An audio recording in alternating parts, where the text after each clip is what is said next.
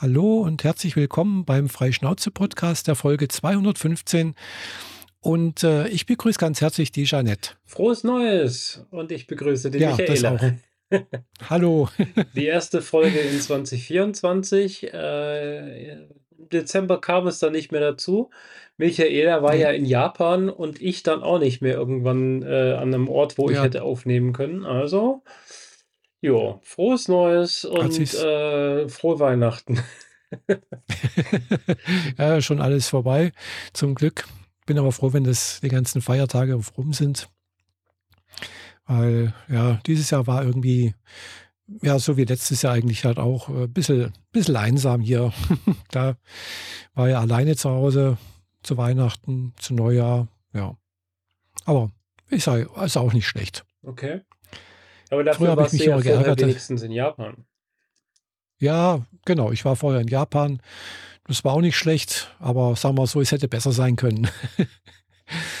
Weil, naja, es hat, es hat vom Prinzip angefangen, wo ich losgeflogen bin. Ich bin am 4.12. Jahr äh, bin ich losgeflogen Mhm. und äh, also ich bin wirklich losgeflogen. Es hat geklappt zum Glück, äh, sonst könnte ich nichts erzählen. Aber es hat ja, das war ja dieses äh, Schneewochenende, wo überall Schneechaos war und äh, der Flughafen München gesperrt war. Und äh, ja, es hat im Prinzip angefangen, dass ich hier um 12, also mein Flieger sollte um 14.35 Uhr losgehen. Nach Frankfurt Mhm. von Friedrichshafen aus. Ja. Da habe ich gedacht, jetzt rufe ich um gegen 12 ein Taxi. Die letzten Jahre hat es immer gut geklappt. Da, die kam also innerhalb von zehn Minuten, war ein Taxi da. Ja, ich rufe das an, so, ja, wir können dann so gegen eins, äh, halb zwei ein, äh, ein Taxi vorbeischicken. Da habe ich gedacht, das ist viel zu spät, da geht mein Flieger ja fast. Ja. Mhm. Äh, dann rufe ich das andere Taxiunternehmen an. Ja, um eins könnten wir vielleicht jemanden vorbeischicken. Ich habe gedacht, das ist mir zu spät. Gell? Also ich muss da noch einchecken und sonst irgendwas. Also ich möchte da nicht zu spät ankommen. Habe ich überlegt, was mache ich jetzt? Wie komme ich jetzt zum Flughafen? Ich hatte mir ernst, ernsthaft überlegt, dass ich da zu Fuß hingehe. Also das wäre rein theoretisch möglich, aber es sind halt doch vier Kilometer. Mit Gepäck. Mit Gepäck, genau. Also mit dem Rollkoffer. Und das auf Schnee und Eis. Also habe ich gedacht, nee, das machst du jetzt nicht. Fa komm, ich fahre mit dem Auto hin. Bin also mit dem Auto hingefahren, habe dann, dann halt dort geparkt. Und da gibt es halt da zum Glück auch Parkplätze, die Langzeitparkplätze sind. Habe gedacht, okay, es wird nicht billig werden, aber scheiß drauf, es muss halt sein, gell? Mhm. ich muss ja weg. Ja, und kaum war ich da am Flughafen, kam die Meldung auf der äh, Lufthansa-App, ja, Ihr Flieger verschiebt sich um eine Stunde. Da habe ich gedacht, hallo, könntet ihr das früher schicken? Hätte, hätte ich wirklich locker mit dem Taxi fahren können. Also, Also nochmal zurückfahren und Taxi nehmen wäre jetzt aber keine Option mehr gewesen. nee, da habe ich gedacht, komm, jetzt, jetzt bin ich schon da, jetzt, jetzt bleibe ich hier. Okay. Ja. Und, äh, aber hätte ich gut machen können, weil hat sich um 14, also um, um um 15.35 Uhr, wo dann eigentlich dann der Flieger hätte starten sollen, war noch kein Flieger aus Frankfurt da, also nix. Mhm. Und dann, äh, die wurden dann, also eine Stunde später war er immer noch nicht da. Also noch nicht mal der aus, aus Frankfurt. Gell? Also nicht, dass er jetzt ab, ab Friedrichshafen nicht ab losfliegen hätte können, sondern der war, es war kein Flieger da. Äh, und dann wurden auch die Leute so langsam nervös, die anderen Fluggäste, weil hm, ja, manche haben ja doch knapp getaktete Anschlussflüge. Gell? Ich hatte dann, ich hätte eigentlich fünf Stunden Aufenthalt in, in Japan, also in, in, in Frankfurt gehabt. Ja, und äh, dann habe ich mir dann eben nochmal auf, auf Flight Radar 24 oder wie das Ganze heißt, da mal geguckt, äh, wo der Flieger ist. Äh, Nichts zu sehen. Gell? Und irgendwann mal dann so gegen halb sechs oder sowas äh, habe ich gesehen, oh, er fliegt los. Mhm. Aus Frankfurt. Gell? Eine halbe Stunde später ist dann gelandet und ja, ich war dann gegen sieben in, in Frankfurt erst. Und um acht ist mein Flieger nach Japan gegangen. Ja. Okay, eine Stunde Also- Übergang ist schon äh, relativ knapp, ne? Ja, aber es hat gut, gut geklappt, weil in Frankfurt habe ich ja nicht mehr einchecken müssen oder sonst irgendwas. Ich war ja alles erledigt. Gell? Also ich habe bloß, klar, ich habe diesen langen Weg durch diesen unterirdischen Gang durchgehen müssen halt. Ja? Äh, aber das war okay. Also bin gut angekommen. Ich hatte dann, glaube ich, noch ja, halbe Stunde, sowas, dreiviertel Stunde musste ich noch überbrücken irgendwie. Aber der Flieger nach, nach Tokio, der ging dann also pünktlich. Der ist pünktlich losgeflogen, wir sind pünktlich angekommen in Tokio. Da war alles kein Problem. Äh, klar, in Frankfurt, die ganzen Flieger mussten enteist werden. Und äh, ich hatte das Gefühl, dass die Interkontinentalflüge bevorzugt behandelt wurden. Und äh, die Flieger inner, innerhalb Deutschlands, die wurden halt mehr oder weniger zusammengestrichen. Weil, ja, also der Flieger, der danach hätte nochmal fliegen sollen am Abend, äh, der ist auch gestrichen worden. Das war also let letztendlich der letzte Flug nach, nach Frankfurt von Friedrichshafen aus. Mhm. Ja. Aber wie gesagt, danach war alles gut. Bin gut in Tokio gelandet. Taxi war da. Bin zum Hotel gefahren. Ja, dann war es ja abends um halb, weiß nicht, halb sieben oder sowas war ich im Hotel um sieben. Ja, und habe ich auch nicht mehr viel gemacht. Gell. Wie war das nochmal? Du hattest es mir damals schon mal erklärt. Also du hast quasi vom Flughafen schon ein Hotel zum, äh, äh nee, ein Taxi zum Hotel mitgebucht gehabt irgendwie. Mhm. Genau, ja. Genau, also ich habe ja das Hotel über Booking.com gebucht mhm. und da wird einem ja dann auch, eventuell wird einem dann ja vorgeschlagen, wollen Sie vielleicht noch ein Taxi buchen, irgendwelche Sightseeing-Sachen, Ausflüge, keine Ahnung was. Da habe ich gedacht, oh, das Taxi, das probiere ich mal aus, mhm. bevor ich jetzt da großartig abends, wenn ich da abends lande, äh, mir noch irgendwie mit dem Bus fahre oder was weiß ich, mit, mit äh, U-Bahn, S-Bahn, keine Ahnung was. Und dann auch noch mal hier äh, halbe, also 20 Minuten zu Fuß gehen muss vom Bahnhof zum Hotel. Habe ich gedacht, nee, da nehme ich das Taxi, das ist gemütlich. Vor allem, ja, das, das bezahle ich ja dann auch gleich, das kostet hat einen festen Preis. Mhm. Also man steigt aus, kriegt sein Gepäck und dann Taxifahrer fährt wieder weg und ich muss nichts bezahlen. Gell? Also das ist cool. Ähm, also ohne jemals da gewesen zu sein, aber selbst, mhm. selbst am Münchner Flughafen ist es schwer, sein Taxi zu finden. Ich stelle mir das in mhm. Tokio mhm. nochmal eine ganz andere Nummer vor. Wie, wie ist das da? So, ich meine, ja, also wie finden man die kriegt dich? dann eigentlich also es, die haben mich jetzt zweimal halt äh, per WhatsApp angeschrieben. Ja, weil die haben, die haben meine Telefonnummer mhm. und der Taxifahrer schreibt mich dann per WhatsApp an. Und dann, klar, ich habe jetzt dann halt auch beim letzten Mal so ein bisschen, ja, wo ist er denn? Da hat man sich mal Bilder ausgetauscht, sonst irgendwas, an welchem Ausgang, habe ich jetzt auch nicht gewusst. Ja. Keine Ahnung, welcher Ausgang jetzt der richtige ist. Weil so gut käme ich jetzt da äh, am Flughafen in Tokio dann auch nicht aus. Aber wir haben uns dann doch gefunden. Also war kein Thema. Also der schickt dir im beim, Zweifel beim, Bilder von etwas, was du dann auch rein optisch suchen kannst. Ja, genau. Und ich habe ihm dann auch was geschickt, wo ich jetzt gerade stehe. Und dann hat er gesagt, ja, im Augenblick, ich komme dahin. Und dann kam er auch. In, das erinnert mich an, wenn meine Freundin hier vorm Haus parkt und ich dann äh, frage, wo stehst du denn? Weil es mhm. gibt hier ein paar mehrere Möglichkeiten und dann schickt sie mir irgendwie ein Foto von einer Laterne und einem Schaufenster und einem, einem drei Büschen und dann weiß ich, in welcher Ecke sie ist und laufe dann dahin. okay. Ja, so ungefähr war das, ja. Nee, das hat eigentlich bisher immer ganz gut geklappt. Klar, äh, man schreibt sich in Englisch, gell? also nicht auf Eng Japanisch, mhm. hätte, hätte ich Probleme. Äh, aber das hat eigentlich jetzt zweimal ganz gut geklappt. Und wie gesagt, äh, die Fahrt von, vom Flughafen nach, nach, also zum Hotel hat mich jetzt, glaube ich, so 45 Euro gekostet. Ja. Und das ist im Vergleich dann mit dem Taxi, wo ich dann halt wieder zum, zum Flughafen gefahren bin, also zwei Wochen später, deutlich billiger. Ja. Aber ich vermute mal, erstens mal, der fährt dann dort, äh, wenn man das fest bucht, halt nur die öffentlichen Straßen, also keine Mautstraßen oder sonst irgendwas.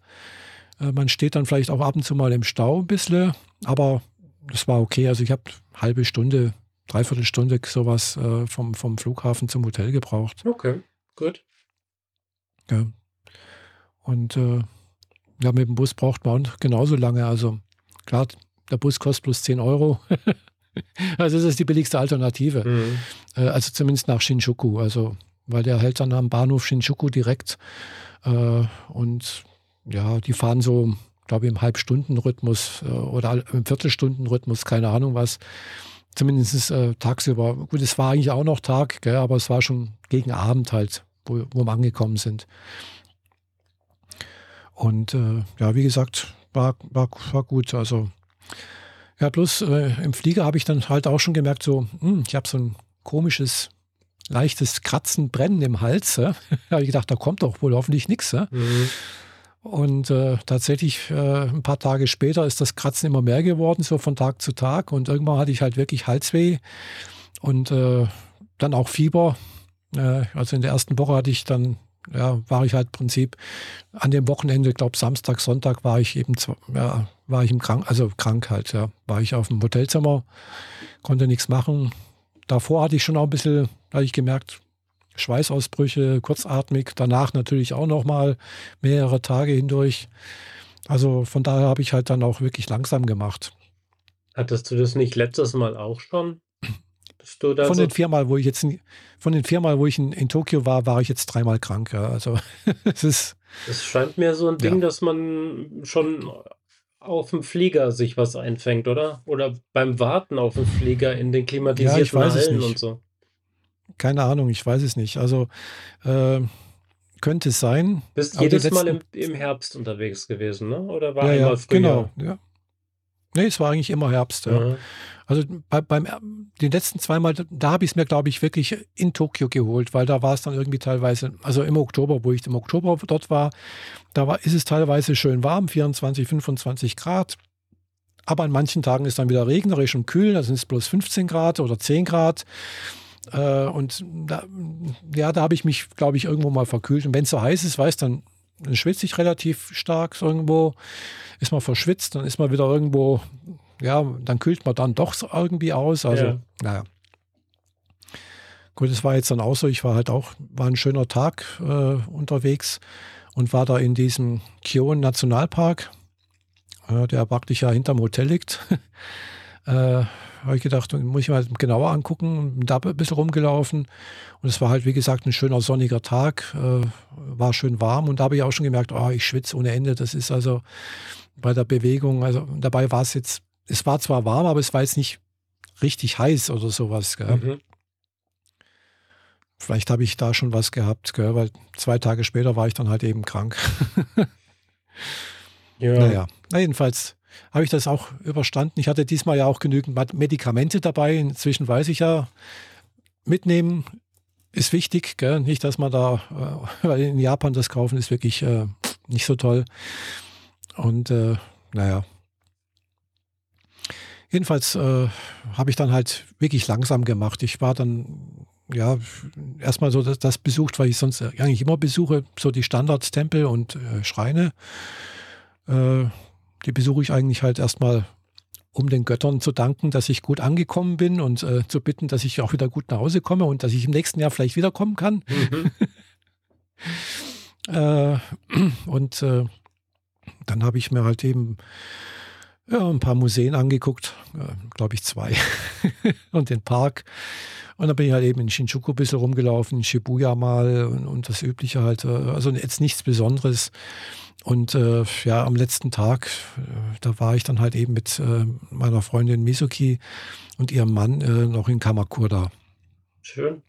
Und Kamakura, das liegt ja doch sehr weit südlich, also noch südlich von, von Yokohama und liegt halt am Meer und ist halt berühmt eben, da steht eben dieser große, berühmte Bronze-Buddha, der Daibutze. Mhm. Und äh, den haben wir uns angeguckt. Davor noch irgendwie ein, ein, Schrein, der wohl auch berühmt ist. Also ich habe ihn nicht gekannt, aber gut, äh, der Keiichi, also der Mann von der Mizuki, hat halt gewusst, da ist, äh, da, da, war halt vor, vor 700 oder 800 Jahren war halt dort mal Shogunat. Also es war halt mal Hauptstadt äh, Kamakura. Deswegen gibt es halt eben auch viele Tempel und, und Schreine. Und einer, an einem Schrein, da ist wohl, hat wohl, glaub mal, ein, äh, ein Sohn von Shogun oder irgendwie so etwas oder von so einem also von so einem Fürsten, seinen Vater äh, mit dem Schwert erschlagen auf den Treppen von, von dem Schrein irgendwie. Und deswegen ist das wohl berühmt. Mhm. Den haben wir uns angeguckt und dann ja, eben diesen Daibutze. Und dann wollte ich halt eben noch diese äh, berühmte Bahn mir anschauen, die da langfährt. Also in Kamakura, obwohl das ist dann noch mal südlicher. Also man, da fährt man durchaus auch noch mal eine ganze Strecke, also eine ganze Weile weg mit, mit dem Auto. Also wir sind mit dem Auto dann gefahren. Äh, und da ist halt eben, wenn man ein paar Animes mal gesehen hat, wo die lang fährt, ist halt irgendwie so, ja, hat, die fährt halt mehr, mehr oder weniger fast am Strand entlang. Gell? Und da ist dann eben so auch so ein, so ein Bahnübergang, der ist, habe ich auch schon öfters in, in, in, Animes gesehen, also in mehreren, Ani, also in, in mehreren Animes. Und äh, es war Sonntag, wo wir dort waren und da waren so viele Leute, das, das hätte ich nicht gedacht. Also da waren vielleicht 50, 60 Leute und haben da Fotos gemacht. Ein Brautpaar hat er sich fotografieren lassen mit der vorbeifahrenden Bahn und alles. Also scheint dann doch was Besonderes zu sein. Ja, ja. Ja, wie gesagt, also davor geht noch eine Straße lang äh, und dann kommt eigentlich der Strand. Ja? Also du gehst praktisch, und das ist halt ein wirkliches Pazifik. Gell? Und äh, haben wir, wir waren jetzt nicht direkt am Strand. Von dort aus, da ist noch so eine berühmter, also der bekannte Bahnhof neben dem berühmten äh, Bahnübergang. Sieht man dann halt eben auch noch so eine Halbinsel und da ist auch noch ein Aussichtsturm. Also auf den Aussichtsturm sind wir nicht hochgekommen, weil dann war es, ist gerade die Sonne untergegangen, wo wir dort hingefahren sind, aber wir waren noch auf dieser Halbinsel und haben da mehr oder weniger den Sonnenuntergang uns angeschaut. Und das war echt episch, gell? wie das da eben die, äh, die Sonne da so wirklich orangefarben da im Pazifik untergeht. Mhm. Ja, habe ich echt schöne Fotos gemacht. Ja, alles mit dem iPhone. Willst du hier ja, eine Brücke aber, bauen? ja, langsam, aber kommt nachher noch. Ja. Wie gesagt, äh, ich war halt eben, in, kommen wir gleich dazu, äh, dann halt eben in ein paar, ja gut, Kaufhäus Kaufhäusern war ich eigentlich jetzt nicht so vielen drin. Äh, weil das meiste hat mich jetzt nicht so interessiert. Gleich habe mir schon ein paar Sachen angeguckt. Äh, meistens mal so ein paar Luxussachen. Gerade in, in Shinjuku gibt es halt doch ein paar Sachen, so Geschäfte, wo halt wirklich, naja, das, das berühmte, weiß nicht, Chanel, Prada und sonst irgendwas, kannst du da angucken. Gell? Äh, und dann, was, was, was weiß ich, Mont Blanc und äh, also wirklich teure Sachen. Okay.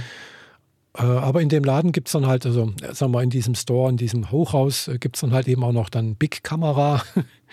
Also in Shinjuku gibt es den zweimal und in Shibuya ist ein Big Kamera und in Akihabara ist Big Kamera. Klar, Akihabara, da bin ich auch mal lang gelaufen. Hab, hab da, glaube ich, dreimal Sushi gegessen.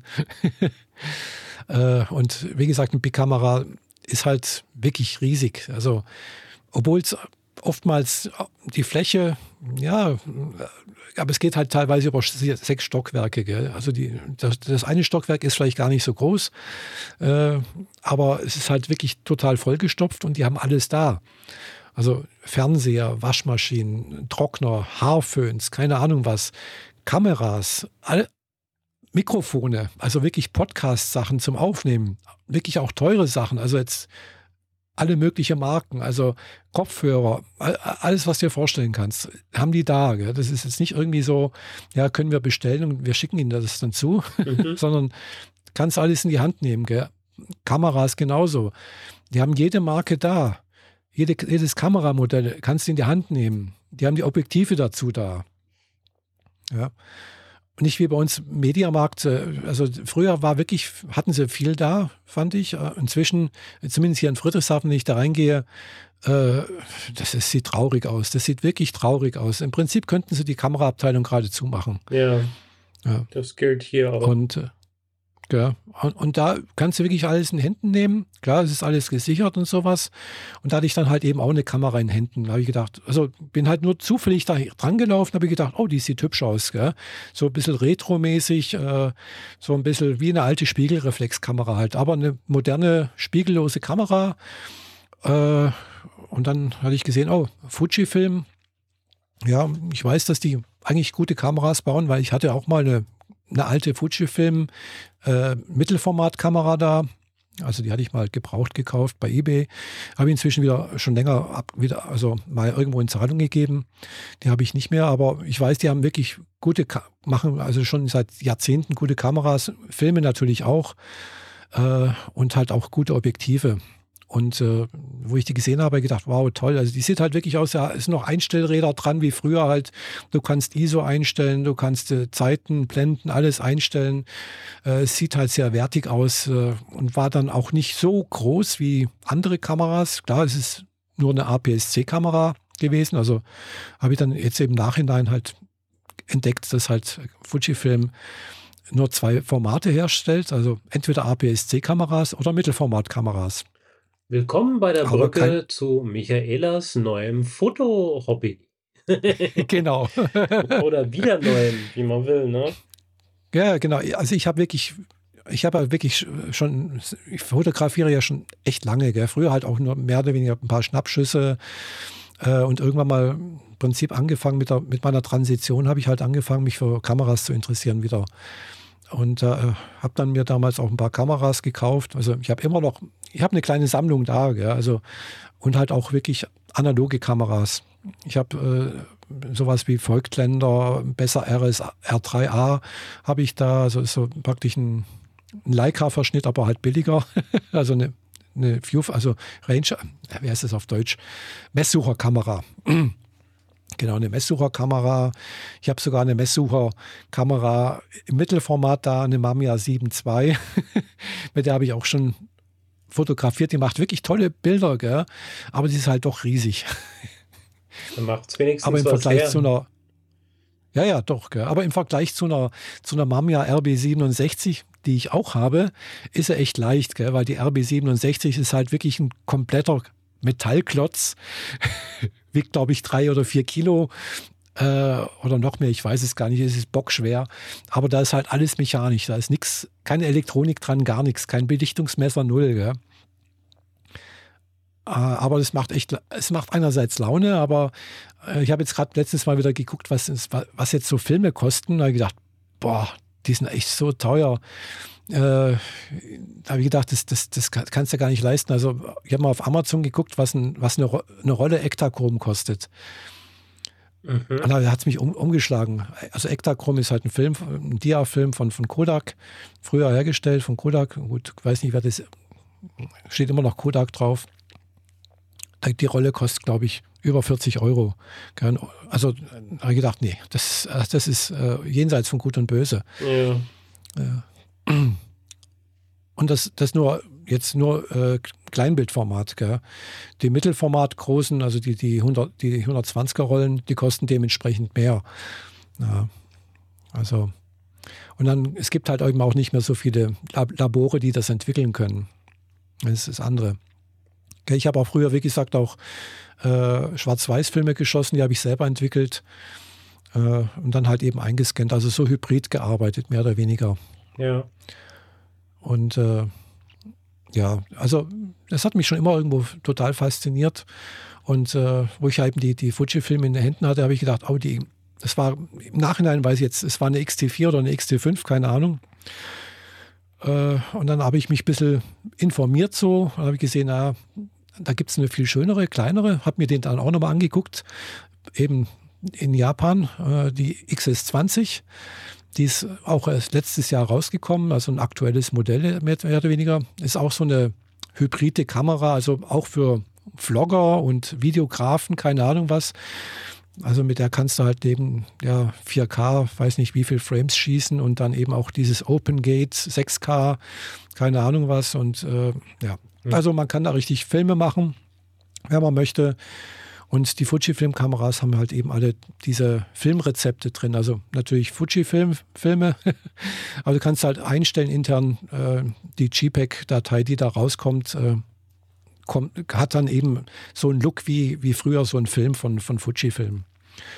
Und wenn man da halt eben an den ganzen Werten ein bisschen rumspielt, dann kannst du eben auch sowas simulieren wie eben Kodak Chrom, Ektachrom, Aqua, Vista und keine Ahnung, wie sie alle heißen, also oder auch Schwarz-Weiß-Filme, Aqua APX und keine Ahnung, wie sie alle heißen, T-Max 100 und so weiter und so fort. Gell. Und das ist natürlich auch nicht schlecht. Das macht auch Laune irgendwie. So, so Filme, also den Look, den nachzu zu emulieren halt. Mhm. Das, Ganze kannst du letztendlich auch äh, mit einer RAW-Datei machen. Also kommt natürlich auch eine RAW-Datei raus, wenn du willst. Äh, eben hier mit, äh, wie heißt das jetzt wieder? Ich habe es mir letztens mal hier auf den Rechner geladen. Äh, also als, als Ding, ne, wie heißt wieder?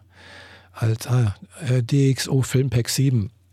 Also da kann man das auch, da kann man noch mehr Filme simulieren. Das hatte ich mir eben als Demo jetzt mal runtergeladen, DxO mhm. und eben auch DxO Photolab als zum RAW-Dateien entwickeln. Also das ist Software für den Computer, um aus der RAW-Datei dann den speziellen genau, Look eine JPEG-Datei. Genau, richtig. Mhm. Und dann nochmal eben Belichtung anzupassen, Weißabgleich und keine Ahnung was, was man noch alles machen kann. Ja. Also kannst du wirklich sehr viel machen. Gell? Also, und äh, ich bin auch am, am, überlegen, ob ich jetzt bei Adobe Lightroom bleibe.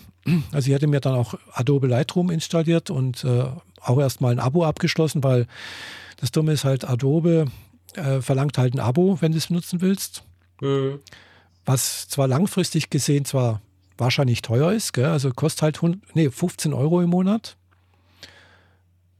Finde ich, geht eigentlich noch, gell? weil DxO Photolab, du kaufst die Software und danach gibt es aber kein Abo mehr. 180 aber wenn Euro halt im, Monat, äh, im Jahr. Nee, einmalig.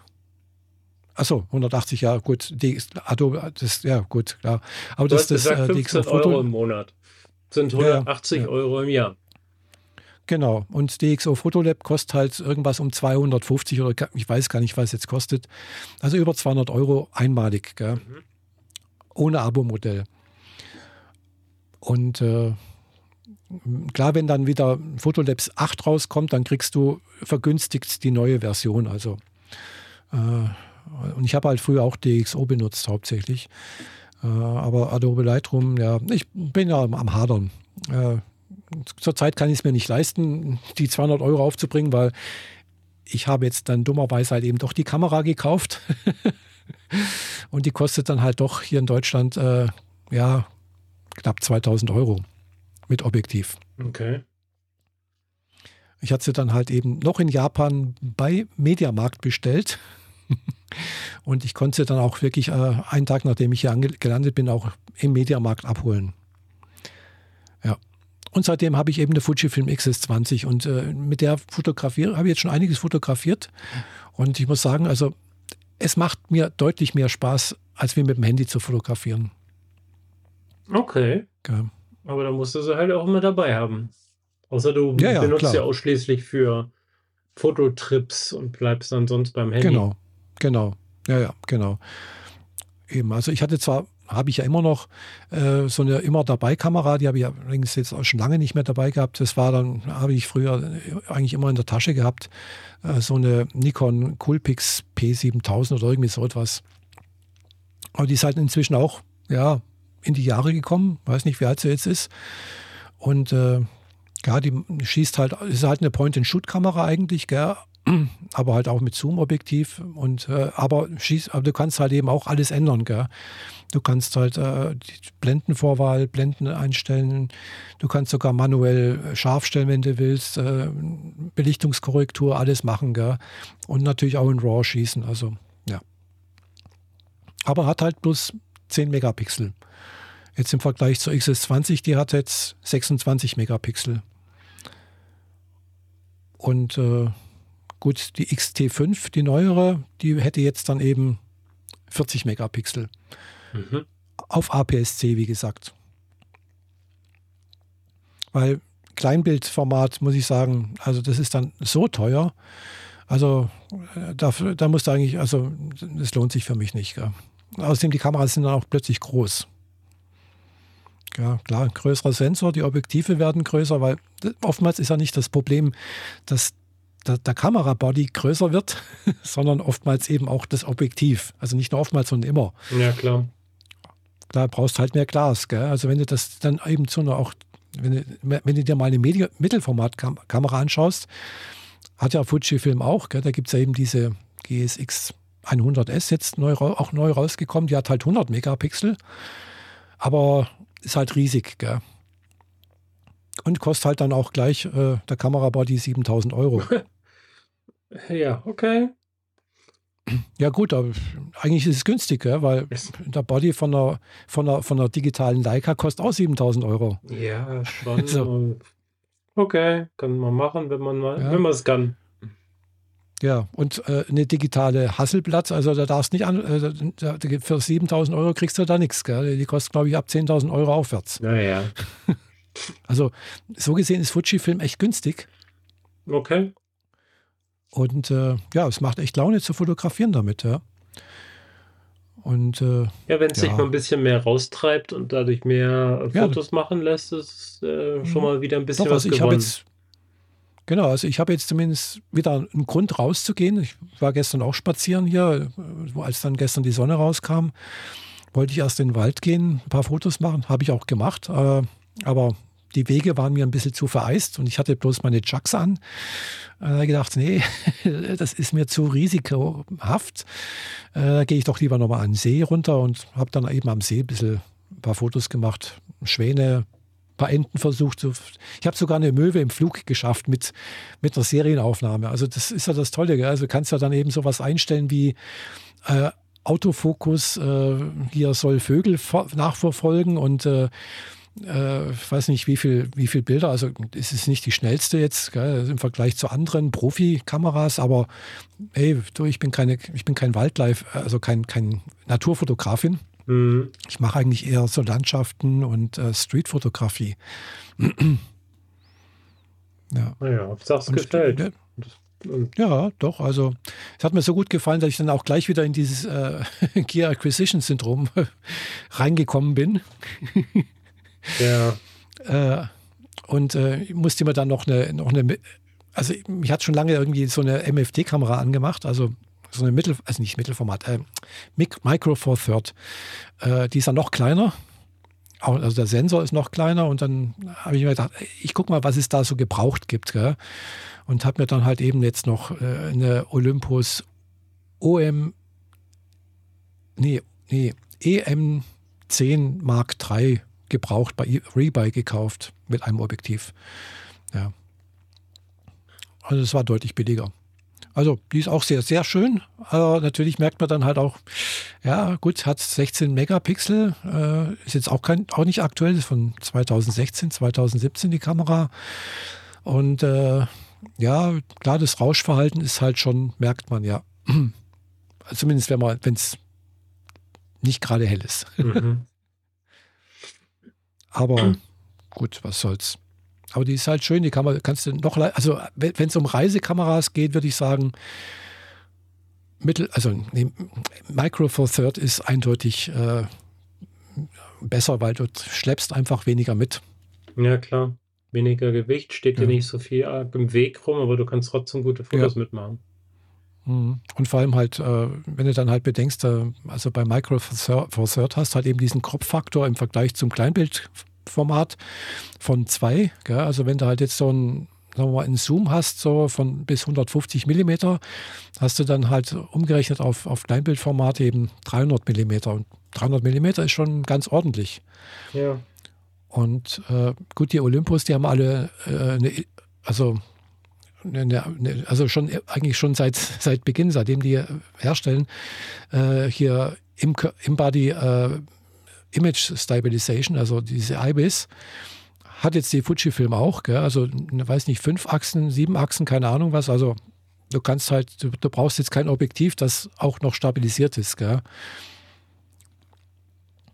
Also von daher kann man dann auch, äh, sagen wir mal, etwas längere Brennweiten auch aus der Hand schießen. Das ist nicht schlecht. Okay. Jo.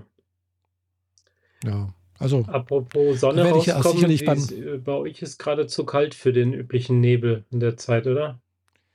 Äh, ja, gestern war mehr Hochnebel, war die letzten paar Tage hauptsächlich. Und äh, ja, ich aber gestern kam mal die Sonne raus, heute Nachmittag kam auch, also wo ich nach Hause gefahren bin, hat auch die Sonne geschienen. War auch, heute Mittag war auch die Sonne draußen.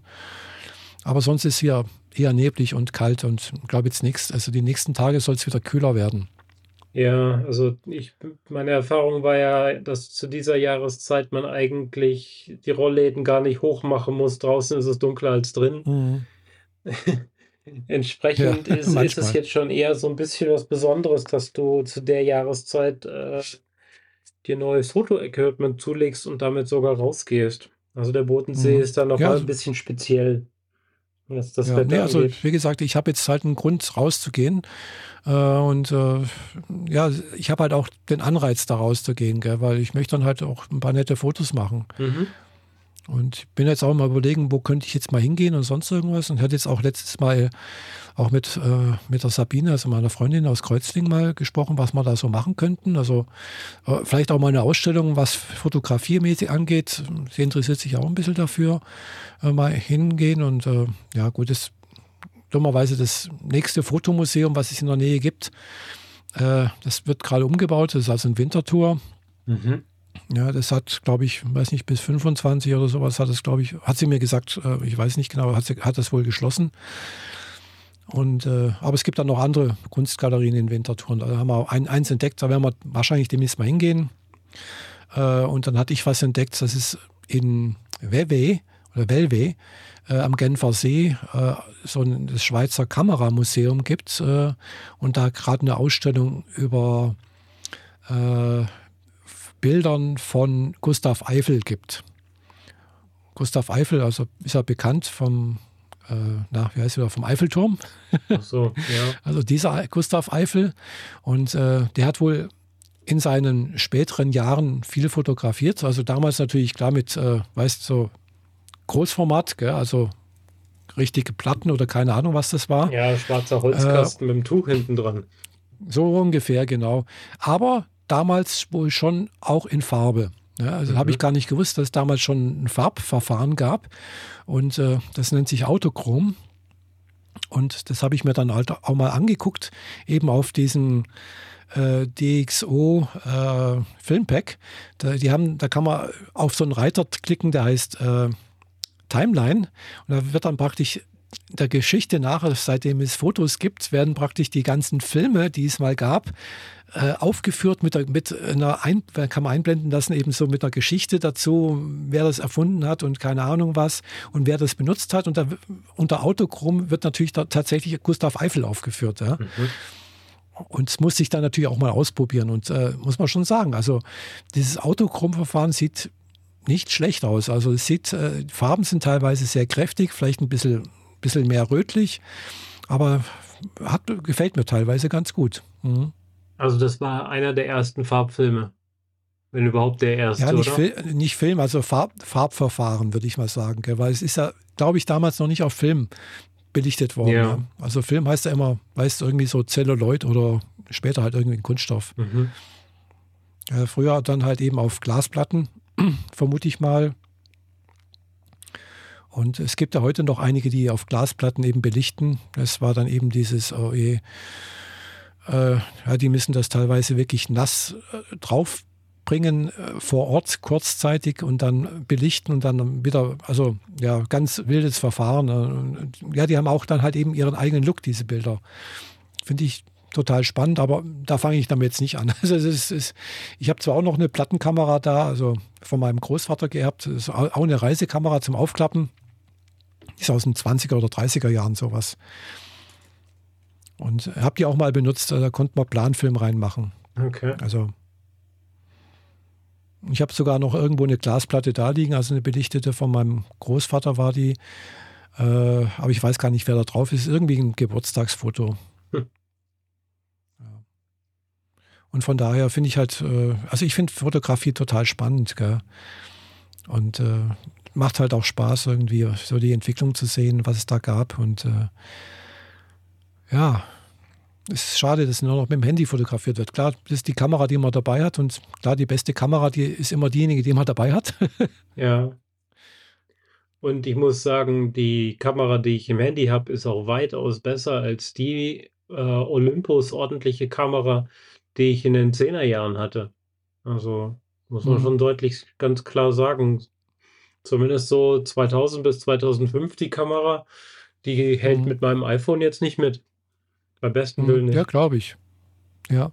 ja. Aber andererseits musst du halt auch sehen, klar, die, die, das iPhone oder auch andere, da wird halt viel über, über künstliche Intelligenz das gemacht. Die machen ja nicht nur ein Foto, sondern die machen ja auch eine Serienaufnahme und mit verschiedenen Belichtungen sonst irgendwas und dann halt eben auch, äh, keine Ahnung, werden da verschiedene Masken draufgelegt und dann, also da passiert sehr, sehr viel Computing dahinter. Mhm.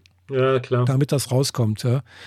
Und äh, Klar, das gibt es teilweise bei Kameras auch, da wird auch so langsam angefangen, aber oftmals ist halt wirklich ein, ein Schuss und natürlich passiert da, damit ein JPEG rauskommt, auch irgendwie irgendwelcher Elektronikfuge. äh, aber ja, trotzdem, es macht, es macht Spaß irgendwie. Und klar, jetzt mein iPhone macht Bilder mit 40 Megapixel, glaube ich, irgendwie sowas. Ja. Also war, glaube ich, irgendwas, also war relativ hoch, fand ich. Ja. Du hast ja jetzt das und, 15 äh, Pro Max. Also ja. Genau. Und äh, klar, jetzt die Kamera, die macht bloß 26, gell? Aber dafür ist natürlich der Sensor immer noch größer, gell? Also der ist halt, wenn du vergleichst, also der ist halt schon riesig, gell? Mhm. Und äh, klar, jetzt bei XT5, also das größere Modell, oder gibt es noch ein anderes Modell, die haben 40 Megapixel. Also 40 Megapixel ist halt schon ganz ordentlich. Und klar, wenn du im Kleinbildformat nimmst, ja, äh, da gibt es ja auch welche, die haben da auch 60 Megapixel oder sowas. Von Sony gibt es da jetzt auch ein Modell, habe ich gesehen, irgendwie, ja, 60 Megapixel. Also klar, da kannst du, ist natürlich die Frage, wie gut die Qualität ist oder sonst irgendwas. Äh, aber ja.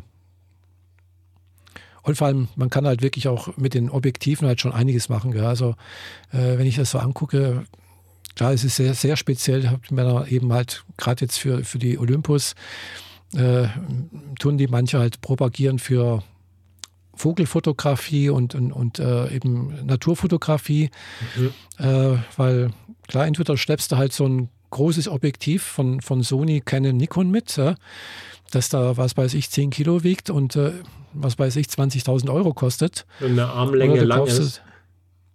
Armlänge ist, ist winzig, gell? also ich meine wirklich so ein Meter lang oder noch länger. Ja, okay. Ja, klar, wenn, äh, klar, wenn es heißt, es ist, hat 1000 Millimeter, dann ist das halt ein Meter. Gell? Mhm. Mit Blende, sonst irgendwas, dann ist es dann noch ein bisschen mehr. Und dann ist, ja, die sind auch bockschwer, denke ich mal. Gell? Und dann, wenn du das dann halt mit dem eben Micro Four Third vergleichst, was es da gibt, da denkst du, wow, das ist echt, also da kannst du wirklich aus der Hand schießen. Das andere kannst du zwar vielleicht auch aus der Hand schießen, aber Stativ wäre vielleicht doch besser. Wahrscheinlich. Also, ja, also, und, und vom Preis her natürlich auch. Gell? Also, das eine kostet halt, sagen wir mal, 15 äh, oder 20.000 Euro oder gut über 10.000 irgendwie sowas. Und das andere kriegst du halt für vielleicht 5.000. Ja. Also ist immer noch viel Geld für einen Profi, also für, einen, für, für einen Amateur. Aber ja, auch Profis äh, schwimmen nicht im Geld, denke ich mal. Die müssten es halt auf irgendeine Art und Weise wieder refinanzieren. Irgendwie muss das Geld wieder reinkommen. Und diese großen Kameras, ja, die braucht man ja eigentlich nur, wenn man irgendwie einen Abzug machen will, der nachher an der Hauswand hängt. Also im Sinne von ja, über mehrere Stockwerke, dann brauchst du die Pixel, mhm. aber ansonsten brauchst du sowas ja normalerweise nicht. Oder du willst halt reinzoomen ja, bis zum geht nicht mehr und dann irgendwie Waldo auf einem Balkon suchen gehen. Ja, ja, ja, so ungefähr, genau. Äh, wobei, also du kriegst also auch einen Micro Four Third aus Ab Abzug auf die Hauswand, gell? Ja. Weil du stehst ja nicht direkt davor und, und guckst dir die einzelnen Pixel an. Du, du, stehst da so weit weg, dass das, das, das siehst du ja dann nicht mehr, gell? Ich weiß nicht, wie viel dp das dann hat, so ein, so ein großer Abzug. Gell? Und ich habe auch schon eingescannte Bilder oder auch äh, ein anderes Bild, Foto, das hatte auch, glaube ich, plus 10 Megapixel oder, oder 9 oder, oder weiß ich nicht wirklich groß ausprinten lassen, gell? also mhm. wirklich groß, mehr, mehr wie ein Meter lang, gell? also so Seitenverhältnis. Also, und da siehst du nichts, gell? also da siehst du keinen Pixel oder sonst irgendwas. Ja.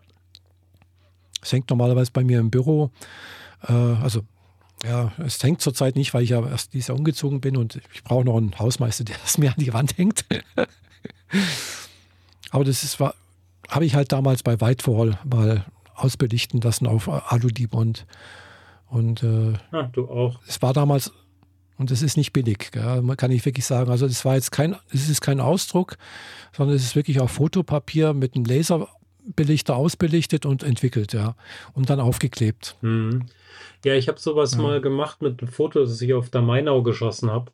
Habe mhm. ich dann mir auf Acryl äh, herstellen lassen und an die Wand gehängt. Das war dann einen Meter breit und 40 hoch oder so, also sehr breit Format. Mhm. Ähm, Foto von den Mammutbäumen, die es dort gibt. Ah, ja, ja. Mhm. aber äh, das habe ich nicht mehr aufgehängt, seit ich die erste Schweizer Wohnung 2016 verlassen habe. Also seitdem mhm. ist das eingelagert. Ich wüsste gar nicht, wo das ist. Mhm. Ja. Ja, ja, ich habe jetzt auch gerade, apropos eingelagert, gestern mal gesucht, wo ich mein Stativ habe, weil mhm. ich habe ja auch noch ein Stativ von früher halt, klar. Und äh, das ist eigentlich auch ausgelegt für die Mamiya RB67, gell? Also das hält mehr wie 10 Kilo aus, äh, das, das Stativ, und dementsprechend ist es halt auch groß und schwer. Also auch die Stativ, Stativköpfe. Äh, das habe ich sonst halt früher benutzt eigentlich. Ich, ich habe zwei Stativköpfe, einmal für Fotos und einmal für Film. Zurzeit ist ein Filmkopf drauf. Eben halt damit diesen, damit man halt eben auch sanft schwenken kann, zum Beispiel. Mhm. Aber ja, habe ich alles wieder gefunden. Aber dennoch denke ich mir, ja, hm, ein Stativ wäre eigentlich auch nicht schlecht, was man mitnehmen kann. Aber Gott, das kann man auch mitnehmen, aber es ist halt schwer. Aber groß. Ja, besser, also besser für unterwegs sind eigentlich so diese Einbeine. Da kannst du mal ja, schnell ja, auf den Boden packen, guten Foto schießen und direkt weiter. Hm.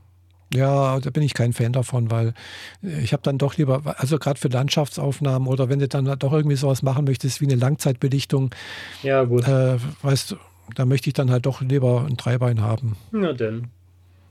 Ja, weil, also es sieht halt schon geil aus, muss ich sagen, wenn der, also wenn es hier mal irgendwo einen Wasserfall gibt zum Beispiel oder einen fließenden Bach oder sonst irgendwas und den halt äh, entsprechenden äh, ND-Filter davor setzt und dann halt den, was weiß ich, eine, eine Sekunde oder zwei Sekunden lang belichtest, das sieht schon nett aus, gell? Oder die Wellen am Bodensee entsprechend belichten und dann halt, dass es schön verwaschen aussieht.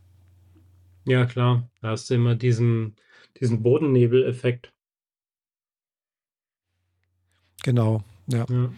Wie gesagt, ich habe auch Filter da. Also gut, jetzt ND-Filter hätte ich jetzt gerade keinen da, aber halt noch aus, aus, aus dem Schwarz-Weiß-Bereich. Ich habe ja, wie gesagt, auch noch eine äh, analoge äh, Canon, äh, was ist es? EOS, EOS ist es nicht, glaube ich. Also, also eine analoge Spiegelreflex von Canon da mit Objektiven, also mehrere Objektive. Und die, glaube ich, werde ich demnächst mal wieder in Betrieb nehmen und vielleicht auch die, meine, meine Volkländer mal wieder. Weil die Volkländer ist halt noch kleiner wie jetzt die Fujifilm. also, obwohl es ein Mittel, also obwohl es ein Kleinformat, äh, Kleinbildformat ist. Okay. Aber das ist ja das Besondere eben an, an diesen äh, Messsucherkameras finde ich. Also ich mag Messsucherkameras eigentlich. Also ich, wenn ich das Geld hätte, würde ich mir eine, würde ich mir eine, eine, eine Leica kaufen. Aber wie gesagt, so eine neue Leica kostet, glaube ich, so um die 7000 Euro. Und selbst wenn sie gebraucht ist, äh, unter 5000 kriegst du da, glaube ich, nichts. Also digitale. Und dann hast du noch kein Objektiv. Gell? Und da legst du nochmal 2.000, 3.000 Euro hin für ein einfaches Objektiv. Ja, darum geht es ja jetzt gar nicht. Du hast ja dir jetzt was Gutes gegönnt und äh, genau. benutzt das mal, genießt das auch mal und schiel nicht schon wieder auf was Größeres, das man nicht haben kann.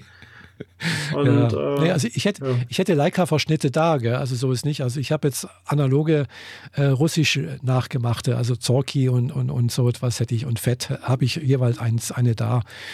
Also die sehen aus wie Leicas äh, aus dem, weiß nicht, 30er oder 50er Jahren irgendwie sowas. Äh, so ungefähr. Aber funktionieren ähnlich, haben auch, glaube ich, entweder haben sie einen Schraubverschluss oder einen Leica-Verschluss. Äh, Leica-Bajonett weiß ich gar nicht mehr.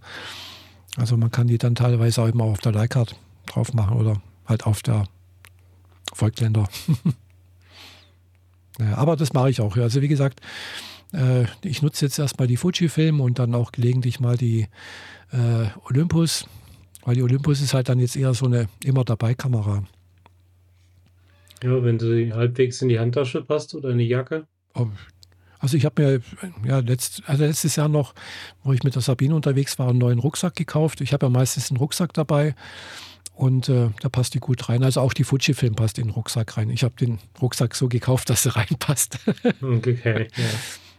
Ja. ja. Und ich schlage die dann einfach jetzt in so ein Tuch ein äh, also so ein Kameratuch und dann ist die auch geschützt irgendwo. Weil ich glaub, möchte jetzt nicht mit, mit, mit Kameratasche und Kamerarucksack oder sowas durch die Gegend laufen. Das ist dann auch, ist mir dann zu viel.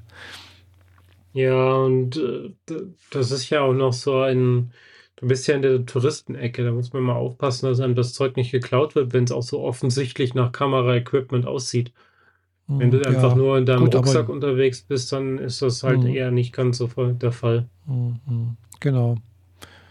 Gut, für die Fujifilm werde ich mir vielleicht im Laufe des Jahres noch äh, so ein Super Zoom-Objektiv dazu kaufen, weil das ist eigentlich für eine Reise ganz praktisch, weil so ein Zoom von, von, von, von Weitwinkel bis, äh, bis in den Telebereich hinein, also guten, gutes Telebereich.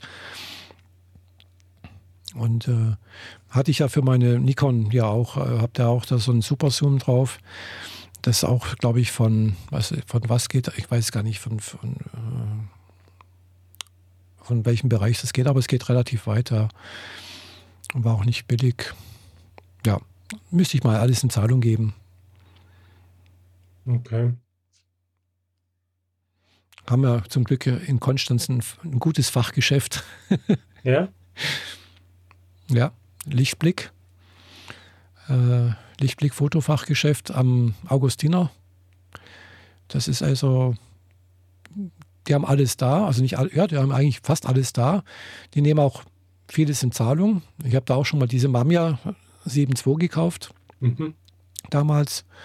Und äh, ja, und inzwischen haben sie ja auch noch eine zweite Dependance. Also wir haben jetzt äh, äh, in Richtung Wirtshaus oder Brauhaus, glaube ich, heißt das, da hinten, äh, haben die ja, ist da jetzt so eine, ein Café, das heißt äh, Kaffeeblende 8, glaube ich. Okay. Und äh, dort ist auch ein, ein Leica-Store, also ein Leica-Geschäft. Das war früher auch im, im Lichtblick mit drin und das, die zwei gehören zusammen. Also das, äh, Mhm. Und da kann man wirklich gut äh, Kaffee trinken, weil es, ja, es halt, ist halt immer eine Fotoausstellung, die du dir um, umsonst angucken kannst. Ist nicht viel, gell? Es ist also halt eben der Kaffeebereich und noch ein bisschen Nebenräume. Und dann kommt man eigentlich schon in den Leica-Store rein. Äh, wenn es wochentags und äh, ist, nicht gerade am Sonntag, hat das auch auf, dann kannst du ja Leicas kaufen oder angucken. Ja, du kannst deine Zeit da verbringen, bis du dich dazu durchgerafft hast, dann doch das Geld auszugeben. so ungefähr, ja. Mhm. ja aber das ist, ist nett und äh, ein bisschen ein Fotostudio ist auch da. Also es ist noch ein Bereich, wo eben hier große Blitzlichter und sonst irgendwas, Hintergrundwände und sonst irgendwas äh, vorhanden sind. Also es wird wohl auch äh, für Fotoshootings benutzt. Okay. Na dann, lass uns mal Mhm. weitergehen. Ja, Ähm, nicht, dass es jetzt zum Fotopodcast ausartet. äh, schon so ein bisschen gerade. Genau. Äh, ich habe äh, tatsächlich nicht so wahnsinnig viele Themen, habe jetzt dann doch noch ein paar Sachen hier auf meine Liste geschmissen, aber die sind alles so Erfahrungswerte, die sich die letzte Zeit so ergeben Mhm. haben. Also kurzer Rückblick. Ich war vor einem halben Jahr das letzte Mal beim Zahnarzt. Und wie das dort immer so da ist, ähm, mein Zahnschmelz ist viel zu weich. Hey, da kommt ja gleich der Gong. Ja, Ähm, Entschuldigung, ich bin irgendwo angestoßen an dieser komischen Feder. mein Zahnschmelz ist zu weich und entsprechend äh, sind meine Zähne anfällig für jeden Mist. Und die Ärzte sagen immer so, oh nee, sie haben schon so viele Füllungen und jetzt können wir gleich nochmal drei weitere reinbauen, so in der Art. Und das letzte Mal hat die mir eine elektrische Zahnbürste empfohlen. Und das hat sie mir davor auch schon mal und ich, mir war das immer irgendwie zu doof. Das letzte Mal, dass ich eine elektrische Zahnbürste hatte, war irgendwo in der Jugend. Also schon so Ende der 90er. Und das war Mhm. irgendwie so ein Rüttelding sie. Also nichts Besonderes. Damals Ja. waren die noch nicht so toll. Kann sein, dass sie sogar dieselbe Marke ist, wie das, was mir jetzt empfohlen wurde, aber halt eben 20 Jahre her. Mhm. Und dann vor einem halben Jahr habe ich mich tatsächlich dazu durchgerungen, äh, mir eine neue elektrische Zahnbürste zuzulegen, genau nach der Empfehlung der Ärztin. Und habe das dann ganz Mhm. genauso gemacht, wie es sein muss. Und jetzt war ich letzten Mittwoch beim Zahnarzt und ähm, ja, keine Probleme. Die sind alle total happy gewesen.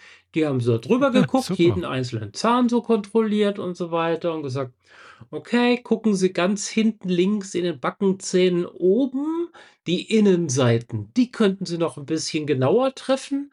Äh, der Rest sieht super aus. und hat mich direkt wieder nach Hause geschickt. Ja, Voll super. bestens, ja? Genau. Also kann ich das jetzt ausnahmsweise mal empfehlen. Normalerweise würde ich sowas nicht tun, aber eine Oral-B, diese neue oder diese elektrische Zahnbürstenserie IO, also kleines I, großes O. Also rein optisch sieht es aus Mhm. wie eine Null, aber ich glaube, das ist IO Hm, Serie 4. Die gibt es für 75 Euro schon. Ähm, da ist dann allerdings nur ein Bürstenkopf mit dabei und die Zahnbürste äh, weiß elektronisch, wie lange du die schon benutzt hast und meckert dann auch irgendwann, dass du sie austauschen sollst. Ich bin Aha. jetzt gerade beim zweiten Kopf. Äh, ich bin mir nicht ganz sicher, so nach 90 Tagen oder so will sie eine neue haben. Also ich bin jetzt Mhm, gerade beim ja. zweiten Kopf, könnte allerdings sein, dass ich relativ bald schon die Warnung für den dritten Kopf kriegen sollte. Mhm. Man kann die dann direkt auch mit zwei, vier oder au- acht Aufsteckbürsten kaufen. Mit den Bürstenaufsteck, also, also Aufsteckbürsten äh, ziehen sie dir dann erst recht das Geld aus der Tasche. Wir sind, Ja, wie bei den ähm, Druckern, gell? ja, ich meine, 75 zu 135 Euro. Was ist denn da der Unterschied? Äh, 30 plus 30, 60 Euro für sieben Bürstenköpfe. Hm, Das ja. ist halt schon relativ heftig, Hm. aber okay, man muss sie nicht bei Oral-B kaufen, dann kriegt man die Bürstenköpfe auch deutlich günstiger. Also der, der äh, große, allmächtige Alpha-Sender hat die Dinger auch und da, wenn man da ein bisschen stöbert und nicht direkt bei äh, unser Ex äh, Verkaufsschlager klickt, dann findet man die Originalen wohlgemerkt auch für einen Ticken günstiger. Man muss da mal gucken, Mhm. manchmal ist das Vierer-Set teurer als zwei Zweier äh, oder solche Späße. Also muss man mal gucken. Mhm. Genau, also Ich diese es Serie gerade mal 4. aufgerufen. Genau, die gibt es Gerade auch mal. mit irgendwelchen Bluetooth, also mit so einem Display dran, mit tausend Mhm. Schnickschnack-Sachen. Ich habe kein Display, ich habe einfach nur den Knopf. Dazu eine App auf dem iPhone, die dir schön sagt, wie du es benutzt und das Ding leuchtet auch fröhlich vor sich hin, wenn du äh, ordentlich Mhm. Druck drauf gibst und ändert seine Farben zwischen zu wenig Druck und zu viel und solche Sachen. Mhm. Macht zwischendrin einen Vibrationsalarm, um dir zu sagen, mit der Sektion bist du jetzt fertig, darfst zur nächsten weitergehen. Also ja, ich, ähm, äh, es ist sehr, äh, für mich dann doch ein sehr untypisches Produkt, aber es hat immerhin dazu geführt, dass meine Zahnärzte zum ersten Mal seit langem wirklich zufrieden sind. Und ähm, wenn ihr länger schöne Zähne haben wollt und ähnliche Probleme habt, dann probiert das doch mal aus. Ja. Wo hast du die eigentlich gekauft? Äh, die Zahnbürste selbst, da war das billigste, also die billigste Möglichkeit direkt bei Oral-B. Ah, Also shoporalb.de. aha, weil ich habe jetzt gerade hier bei, bei, bei Amazon, da kostet die Series 4, 4 elektrische Zahnbürste, Putzmodi, keine Ahnung, in Lavendel. Äh, also das ist 89, 5, 53 und ist eigentlich reduziert schon um 40 Prozent. Normalerweise kostet sie 150. Und wenn du dann auf die Oral-B-Seite gehst, dann kriegst du genau diese in Lavendel für 89,99. Ah ja, Original es ja vom. Hersteller. Ja, hier kostet 89, 53.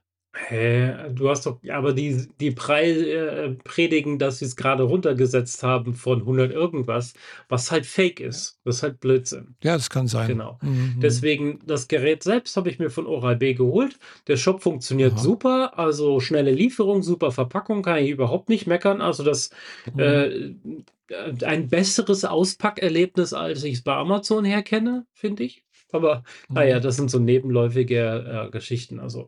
Und du kriegst doch eine so eine schwarze Schachtel, in die die Zahnbürste mit zwei Bürstenköpfen reinpasst, wenn du sie für den Transport benutzen willst was Mhm. ich ja dann direkt äh, dieses Jahr auch schon mehrfach benutzt habe. Und meine Freundin ist dann auch komplett drauf umgestiegen. Also die trägt jetzt nicht mehr ihre Zahnbürste von sich zu mir und wieder zurück, sondern die hat ihren Mhm. eigenen Kopf hier und benutzt meine Zahnbürste mit dem zweiten Zahnkopf, Bürstenkopf.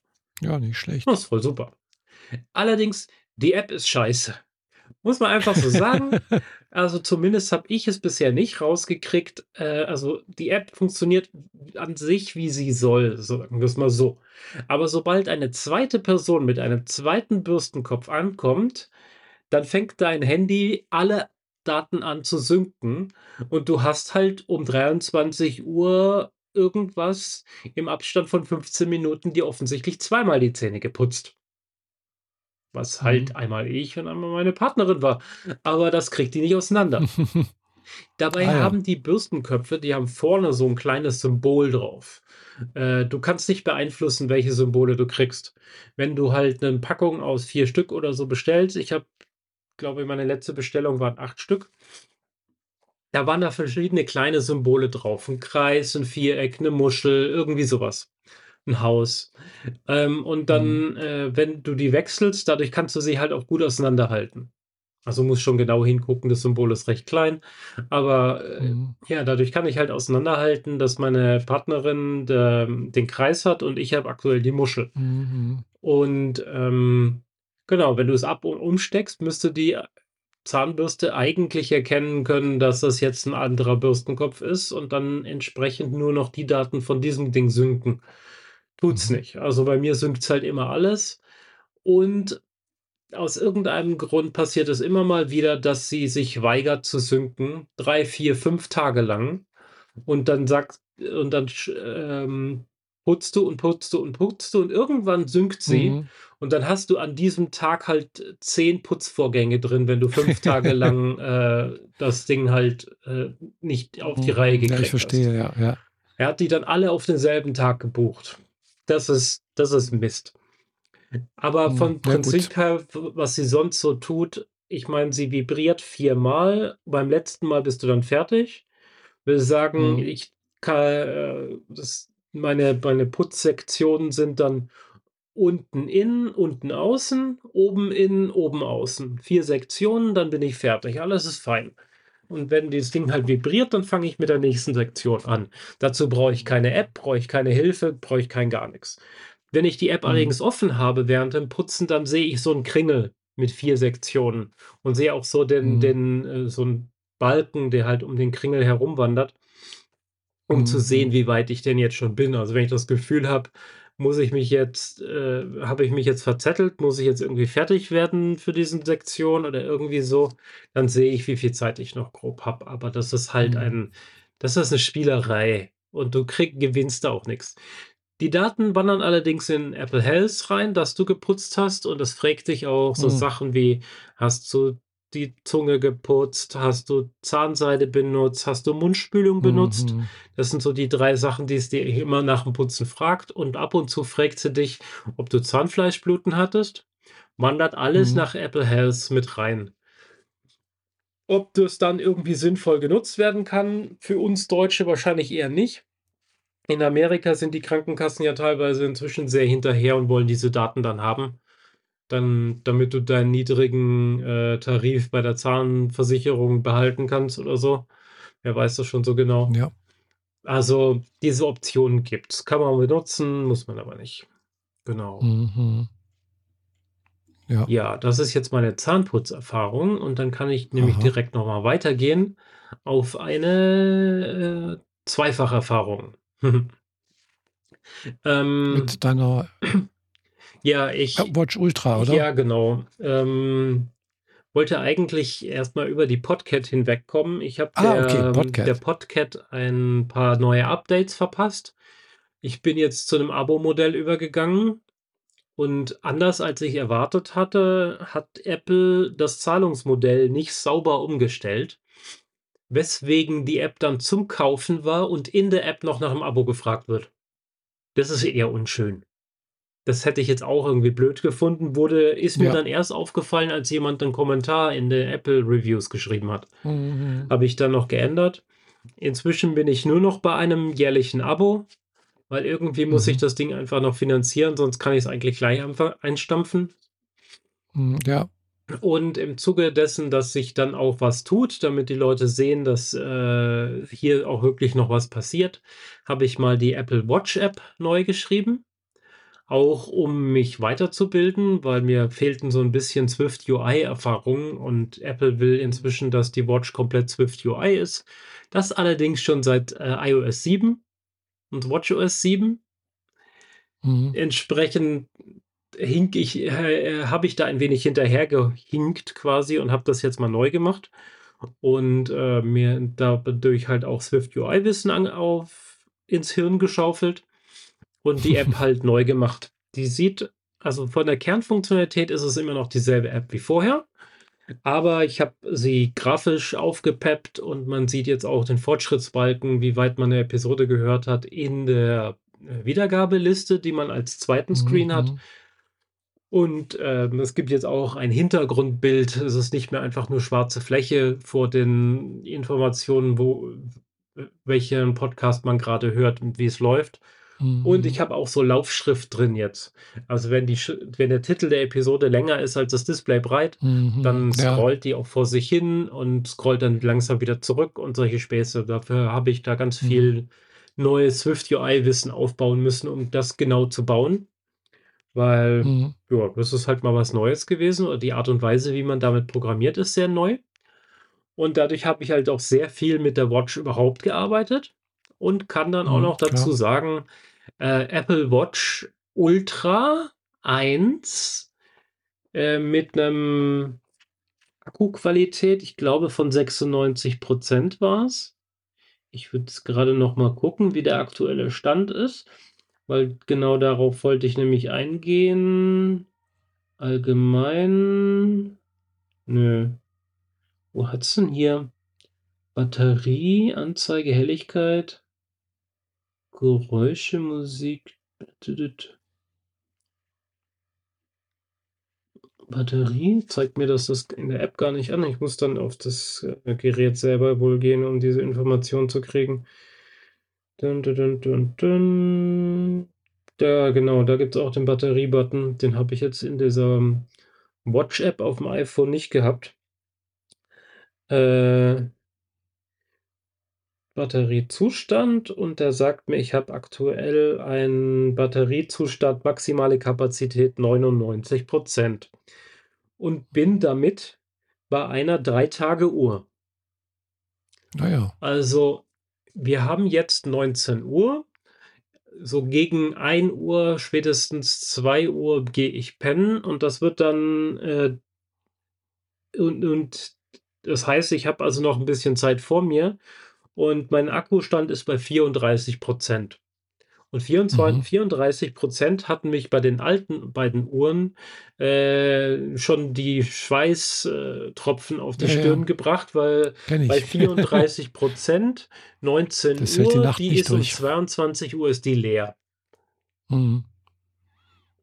Jetzt ist es so, dass ich mit den 34 Prozent problemlos noch damit schlafen kann, was ich jetzt übrigens auch tue. Zum ersten Mal mache mhm. ich das. Zumindest seit ein paar Tagen. Aus Gründen, dazu komme ich gleich noch. Ähm, ähm, ich kann mit den 34 Prozent schlafen gehen und morgen früh quasi zum Kaffee machen gehen oder so. Also die, wenn ich mal irgendwie eine Zeit habe, wo ich mich nicht so arg viel bewege oder so, kann ich sie dann auf die Ladestation stellen und dann nach einer halben Stunde wieder weiter ganz normal benutzen. Mhm. Ja. Ähm, genau. Ich habe die letzte Zeit unfassbar schlecht geschlafen. Also Oh. so so so richtig, richtig, richtig schlecht geschlafen. Ähm, teilweise zu kurz, teilweise extrem viele Unterbrechungen, teilweise durch Katzen Mhm. induziert. Der Katzenfutterautomat war kaputt. Der ist inzwischen Ah, ja. repariert. Aber auch, weil die Temperatur hier so rapide abgesunken ist und, äh, wenn die mhm. Nacht Nachtabsenkung, die Heizung ein bisschen runterfährt, ist es hier wirklich fies. Ja. Ähm, das führte sogar dazu, dass ich mit Socken schlafe, was ich nie tue, was ich in meinem Leben noch nie getan habe, seit ich aus dem Strampler raus bin. Also, ich habe freiwillig irgendwann, ich lag, weiß nicht, um 4 Uhr nachts oder so, halb fünf, immer noch wach und habe gemerkt, ich kann nicht einschlafen, weil ich bibbere. Und mhm. habe dann erst geschnallt, mir ist gerade zu kalt unter einer dicken Decke. In einem Mhm. geheizten Schlafzimmer, wohlgemerkt. Und dann bin ich aufgestanden, habe mir Socken angezogen und habe mir noch mal 'n längeres T-Shirt drüber geschmissen und dann versucht zu schlafen und dann ging's relativ. Und Mhm. ja, jetzt, äh, habe ich halt eine Watch, die auch wirklich lange hält. Ich meine, meine letzten haben einen Tag und 20 Stunden gehalten. Also die die, äh, Series 4, die ich Mhm. zuletzt hatte. Das ist einfach zu wenig. Eigentlich also, du kannst sie nicht, äh, guten Gewissens 2 Tage benutzen, weil ich noch bevor ich nach Hause komme, nur noch den den Notfall-Uhrzeit-Screen sehe, Ja, ohne ja. jedweden Extra-Feature. Also, habe ich eigentlich eine Eintagesuhr gehabt und das war richtig kacke. Also, habe ich jeden Abend zum Mhm, mhm. Schlafengehen die Uhr abgelegt. Ich habe inzwischen so 'ne Ladestation, wo ich das Handy vorne mit 'm MagSafe dran pinne und an der Oberkante von diesem Bereich, wo man das Handy dran Mhm, pinnt, mhm. geht nach hinten quasi so 'n Balkon weg. Auf den, äh, pinne ich meine Uhr. Die hängt dann mit dem Display nach oben, äh, auf eine weitere Ladefläche und wenn ich morgens aufstehe, habe ich als Erstes meine Uhr angezogen, meine Brille aufgesetzt und bin dann aus'm Bett aufgestiegen. Mhm. Und jetzt ist es halt so, dass ich, ähm das nur jeden 3. Tag machen muss und ich jetzt eher dazu übergehe, die Uhr mal kurz zwischendrin zu laden, wenn ich weiß, ich brauche sie grad nicht, duschen oder baden oder so damit, äh, ich sie nachts wieder tragen kann. Obwohl es die Ultra ist und die Ultra ist ja doch recht fett, recht schwer auch. Mhm. Allerdings, ähm, man muss das so sehen, ich habe relativ breite Handgelenke. Also, ich habe jetzt Ja, nicht ich ich habe jetzt nicht Baustellenhände oder so was. Das ist auf gar keinen Fall. Im Gegenteil, meine Mom hat immer gesagt, ich hätte Klavierhände, weil ich so lange, dünne Finger habe und so. Also, Mhm. Kurz vor Spinnenhände. Ja, noch nicht ganz, aber kurz Mhm, davor. mhm. Aber ich habe einfach breite Handgelenke und. Handgelenkknöchel und da ist auch nichts dran zu rütteln. Das ist einfach so. Da ich bin nicht fett oder so. Ich habe da keine Mhm. Fettschichten. Das ist einfach ich kann Mhm. auf beiden Seiten ganz klar den Knochen spüren. Das ist das Mhm. geht nicht weg. Da kann ich noch so viel abnehmen, wie ich will. Da bin ich vorher 'n Klappergerüst, bevor sich hier irgendwas tut. Und die Mhm. Ultra passt mir sehr gut. Die sitzt da drauf und wenn ich auf das Display gucke, sehe ich oben oberhalb und unterhalb immer noch Fleisch von meinem von meinem Handgelenk. Mhm. Also, die passt da gut Mhm. drauf. Ja. Es ist nur so 'n Ding, Ja. dass sie halt schwer ist und beim Schlafen muss ich jetzt 'n bisschen aufpassen, dass sie die Hand nicht runterzieht, dadurch den Ellenbogen überdehnt und ich dann merke, wie der Ellenbogen mir wehtut oder sogar, ähm, Einschlafsymptome kriegt. Ha ha, Mhm, er soll im mhm. Bett ja einschlafen, aber nicht auf die Art und. Weise. Ja. Ne, also, Genau. das kenne ich so irgendwie, weil, äh also, ich habe ja sonst immer diese Sportarmbänder gehabt, äh, und, äh, ich habe da die Erfahrung gemacht, dass, ähm ja, also, ich habe meistens dieses M und M bis L, Ja, ich ja? auch. Und, äh, ich bin da teilweise also, ich merke schon, also, wenn ich abnehme, dann kann's schon mal sein, dass ich ein sagen wir mal, ein Loch weniger machen kann, gell? Okay. Aber ich bin halt jetzt mit diesem M bis L Sportarmband eigentlich so beim 2. Loch, 2., 3. Loch, so was, ja. Und das Ähm ist mir halt aber 'n bisschen wenig. Also, wenn ich also, bisher hatte ich immer diese Sportarmbänder, diese Silikonbänder. Ich habe jetzt Mhm. für die, äh, Ultra mir was anderes zugelegt. Das ist jetzt 'n Nylonband, innen schwarz, außen orange. Wobei das Orange nicht über die komplette Breite geht, wodurch sich links und rechts so 'ne schwarze Linie abbildet.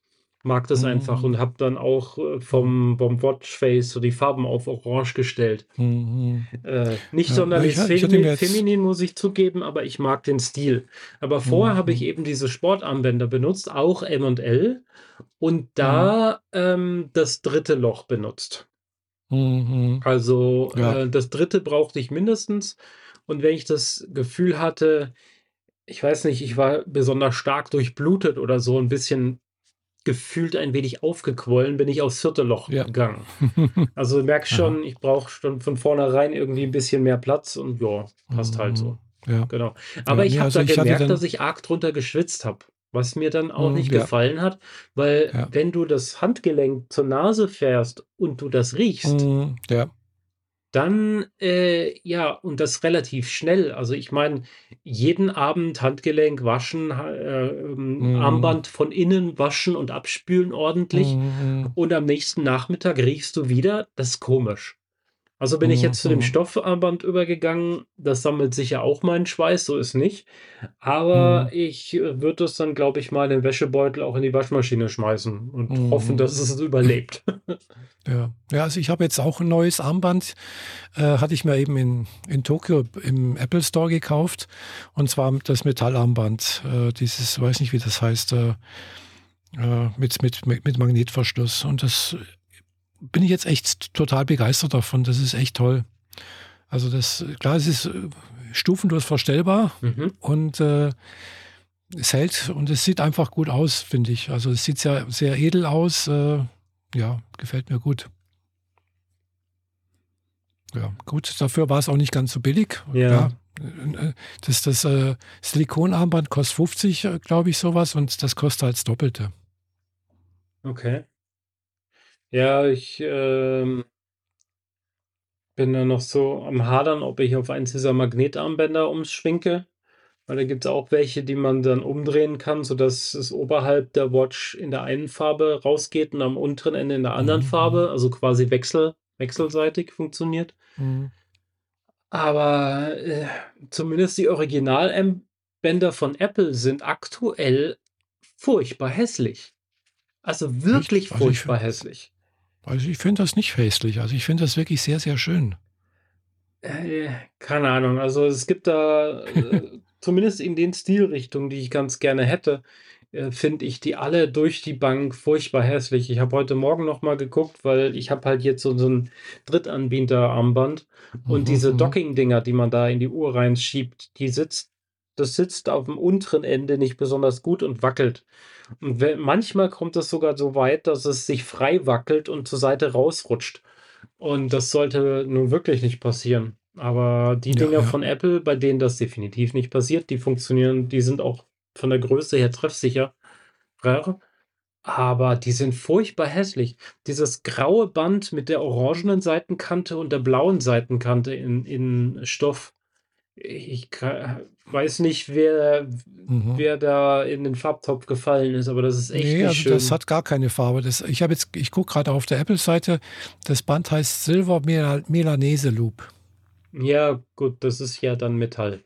Das ist. Das ist komplett Metall, genau. Also, er hatte ja gesagt, das ist komplett Metall und das ist eigentlich super. Also, mir gefällt das sehr gut.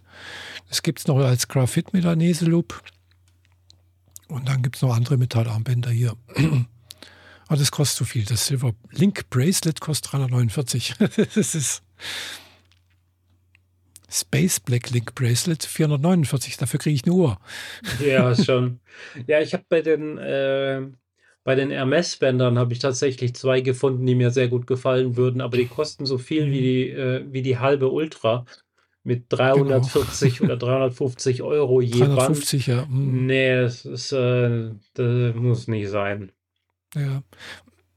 Wobei ich hatte dann eben halt auch kurz geliebäugelt in in Tokio da bei Big Camera. Wie gesagt, die haben eben halt auch so 'n kleinen Apple Store mit dabei mit drin und, äh, die haben halt auch dann von Drittanbietern Armbänder. Und da war auch eins dabei, das hätte mir fast also, hätte ich auch beinahe gekauft. Das hätte auch bloß 50 gekostet, ja. Also, praktisch wie so ja, so 'n Gliederarmband, so von was man halt sonst so von anderen Uhren her kennt. Sehr Mhm. sah das aus. Ja, aber diese Metallarmbänder Aber sind nix für mich. Also, Mhm. das ist einfach Ja, nichts. also, ich finde die finde ich sehr schön. Dieses Silver Milanese Loop habe ich ich habe gesehen ja, sehe ich grade, es gibt auch noch dieses Gold also, gibt's noch also, das das gleiche Modell gibt's in Gold, Graphit oder in Silber. Ich habe die silberne Variante, weil ich habe ja 'n silbernes Gehäuse jetzt und das passt ganz gut zusammen. Und, äh, wie gesagt, der Verschluss hält gut. Es ist, äh, stufenlos verstellbar und, äh, ja. Und ich hoffe, dass es lange hält. Okay, Und dass ja. man da auch auch natürlich nicht so schwitzt, gell, also klar. Ist ja wie so, weiß nicht, so kleine Glieder in sich und da ich denke mal, da kommt schon genügend Luft dran. Ja, da da hast du ja auch nicht das Problem, dass da der Schweiß drunter steht. Bei den Ja. Silikon End Bändern bleibt halt der Schweiß unten drunter stehen und das äh, das merkt man halt Mhm. mit der Zeit auch. Auch vor allem habe ich irgendwann gemerkt, dass sich, äh, dass die Haut darunter so weich wurde. Und wenn du das drüber rubbelst, dann geht das auch ein bisschen ab, so wie wenn man halt mhm. geschwitzt hat und dann über die Haut drüber fährt, dann, ja. dann rubbelt sich die ein bisschen ab. Das ist halt nicht so schön. Und seit ich die neue habe, nee. eben mit diesem ähm, Nylonband, passiert das nicht mehr. Mhm. Genau. Ja, schön. Genau. Trotz neuer Watch und den ganzen Schnickschnack habe ich auch noch ein klein, kleines, ganz anderes gelagertes, ähm, freudiges Ereignis für mich alleine. Ähm, bis auf zwei überzogene Konten, die im Bis Dispo sind, bin ich endlich schuldenfrei. Ja, ich schön. habe, also, wenn man es genau nimmt, also ich habe immer mal wieder an meinen Krediten rumgeschraubt und dann ein Auto gekauft und das wieder verkauft und Möbel gekauft und solche Sachen mit meiner Partnerin gemeinsam äh, Geld ausgegeben und dann auf den Schulden sitzen gelassen worden und so weiter.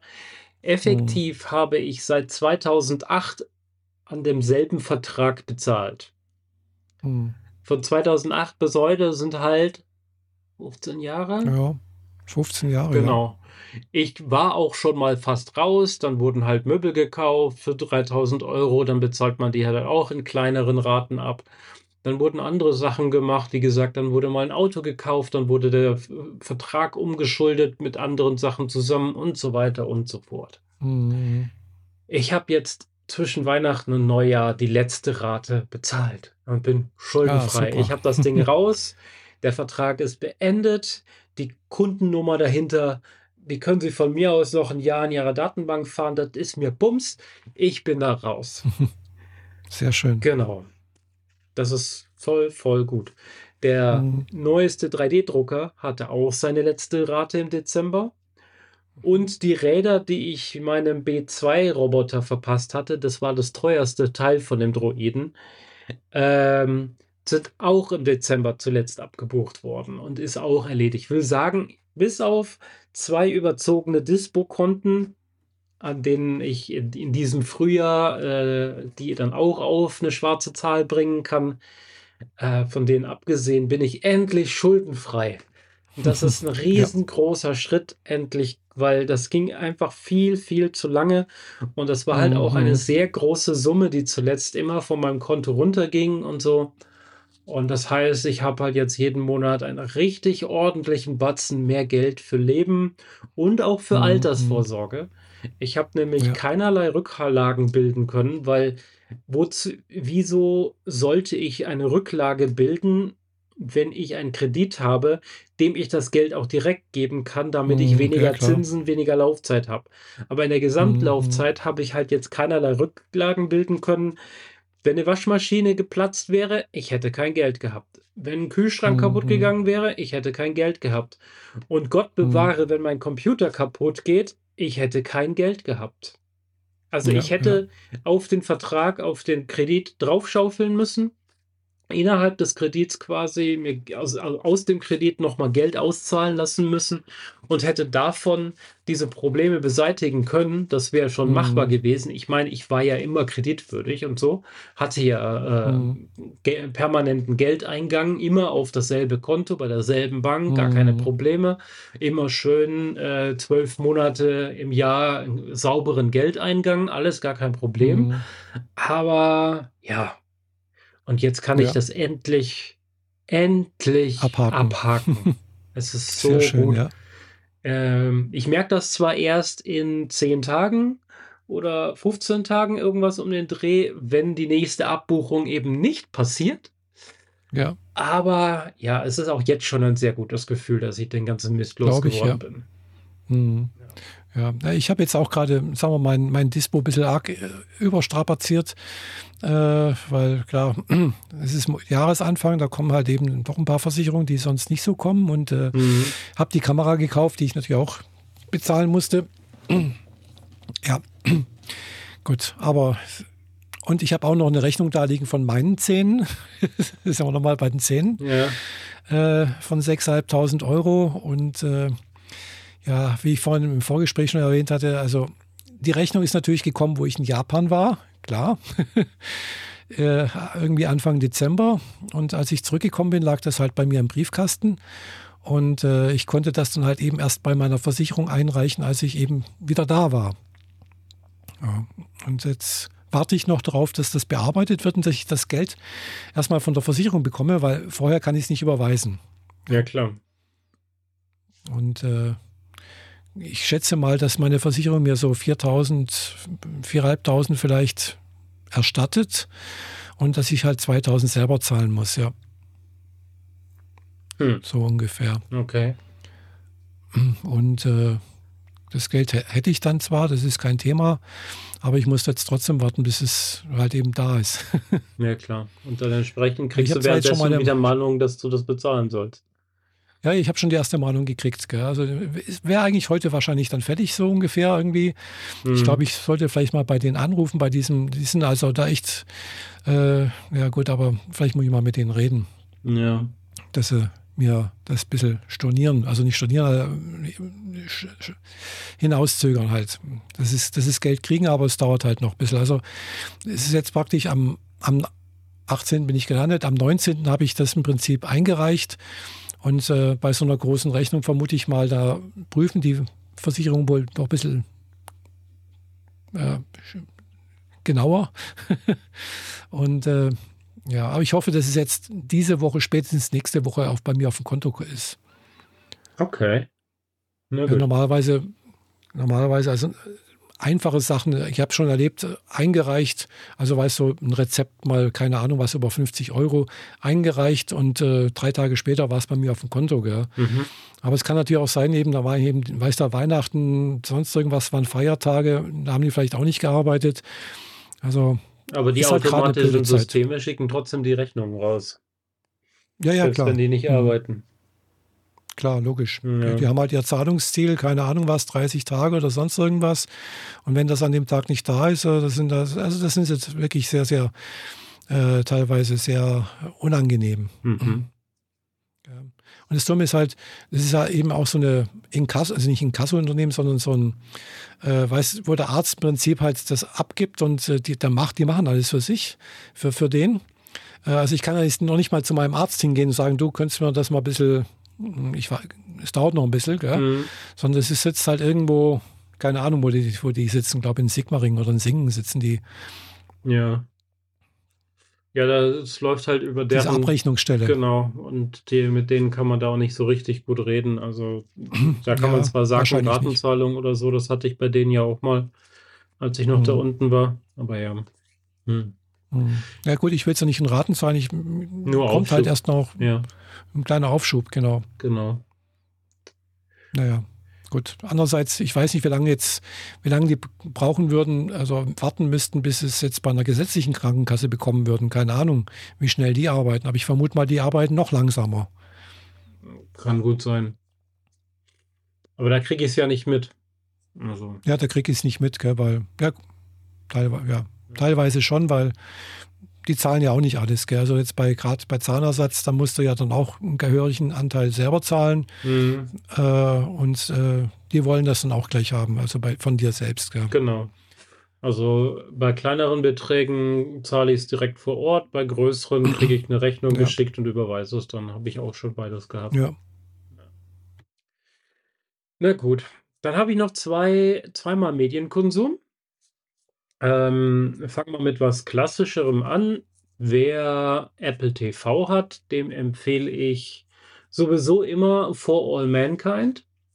Die Serie mhm, ja. ähm, äh, in der Alternativrealität, Weltraum, äh, Mars, Kolonie und so weiter, ähm, die sich momentan immer mehr dahin entpuppt, dass es sich anfühlt, als sei es ein Prequel zu der Fernsehserie The Expanse. Also, das ist, passt einfach immer mehr. Es sind zwar noch so 300 Jahre dazwischen abzubilden, aber von der Idee her merkt man, die sind genau da, wo The Expanse dann irgendwann losgeht. Mhm. Aber. Mhm. Gut, ich kann jetzt The Expanse nicht, gell? Ja. Aber äh, mit Bars-Kolonie und sonst irgendwas äh, gab es ja auch mal bei Babylon 5 etwas. Äh, ja, ja, schon. Aber Babylon 5 ist ja nochmal tausend Jahre weiter oder so. Also wir ja, sind ja, ja hier bei ähm, ähm, Real, äh, also bei Science Fiction mit Hard Sci-Fi. Hard Sci-Fi nennt sich das. Also da ist keine Magie drin und solche Sachen, mhm. sondern äh, wenn die Technologie entwickelt werden kann, dann wird sie entwickelt und benutzt. Und äh, die arbeiten da immer noch mit den Technologien, die wir kennen. Also es mhm. ist zwar eine alternative Realität, aber was wann wie ungefähr entwickelt wurde, ist das, was wir auch kennen, nur haben es andere Firmen unter anderem Namen entwickelt. Also genau, da ist zum Beispiel die Sojourner ist ein Shuttle und kein Mars Rover.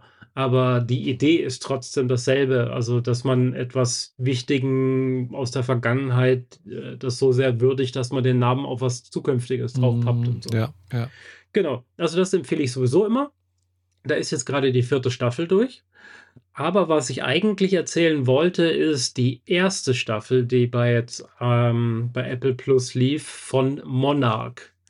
Monarch Legacy of Monsters ist eine Fernsehserie, die parallel zum Warner Monster Universe spielt in dem es Godzilla, King Kong und die diversen anderen äh, Riesenmonster gab.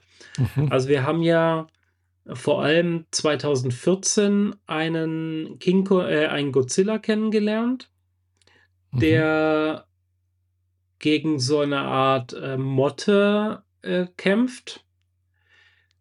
Dann gab es ähm, Skull Island, das in den äh, End-50ern spielt, nach Vietnam oder Korea, ich krieg's nicht zusammen, egal, ähm, geht da so ein Militärtrupp zusammen mit ein paar Wissenschaftlern auf eine unbekannte Insel und treffen dort auf King Kong. Dann gab es noch äh, Godzilla 2, wo dann noch mehr Monster auftauchten, aber King Kong noch nicht, weil King Kong sitzt auf seiner kleinen Insel fest. Und dann gab es noch äh, Godzilla vs. Kong, ähm, wo sie King Kong von der Insel runterholen aus Gründen und äh, Godzilla dadurch erfährt, dass es Kong überhaupt gibt und ihn als Gegner wahrnimmt, weil das ist halt immer so, ähm, der Größte kriegt den ganzen Kuchen, für den Rest bleibt nichts übrig und Godzilla mhm. sorgt im Endeffekt dafür, dass die Menschheit existieren kann, und dafür agiert er wie unser Beschützer. Also Godzilla mhm. ah, ist ja. der Beschützer der Menschheit auf der oberirdischen Fläche, denn es gibt in diesem Universum eine Hohlerde oder ein anderes Universum, das weiß man noch nicht so genau. Ich tippe jetzt eher auf Hohlerde, weil mhm. wenn du nach oben guckst, siehst du genauso Boden, wie wenn du nach unten guckst, nur etwas entfernter. Ah, ja. mhm. Und äh, immer wenn da Viecher von der Hohlerde hochkommen, macht Godzilla die platt, weil die würden sich ja sonst diese ganze äh, Fläche äh, einverleiben oder beherrschen wollen und dann mhm. wären die mhm. Menschen eher so wie die Ameisen unter den Menschenfüßen. Genau. Mhm. Diese Serie spielt parallel zu diesen Kinofilmen, beginnend kurz nach 2014, nach dem ersten Godzilla. Weil Godzilla ist da durch äh, San Francisco gewartet und hat die Golden Gate kaputt gemacht. Für bin ich das jetzt richtig? Also hat er auf jeden Fall eine große Brücke kaputt gemacht.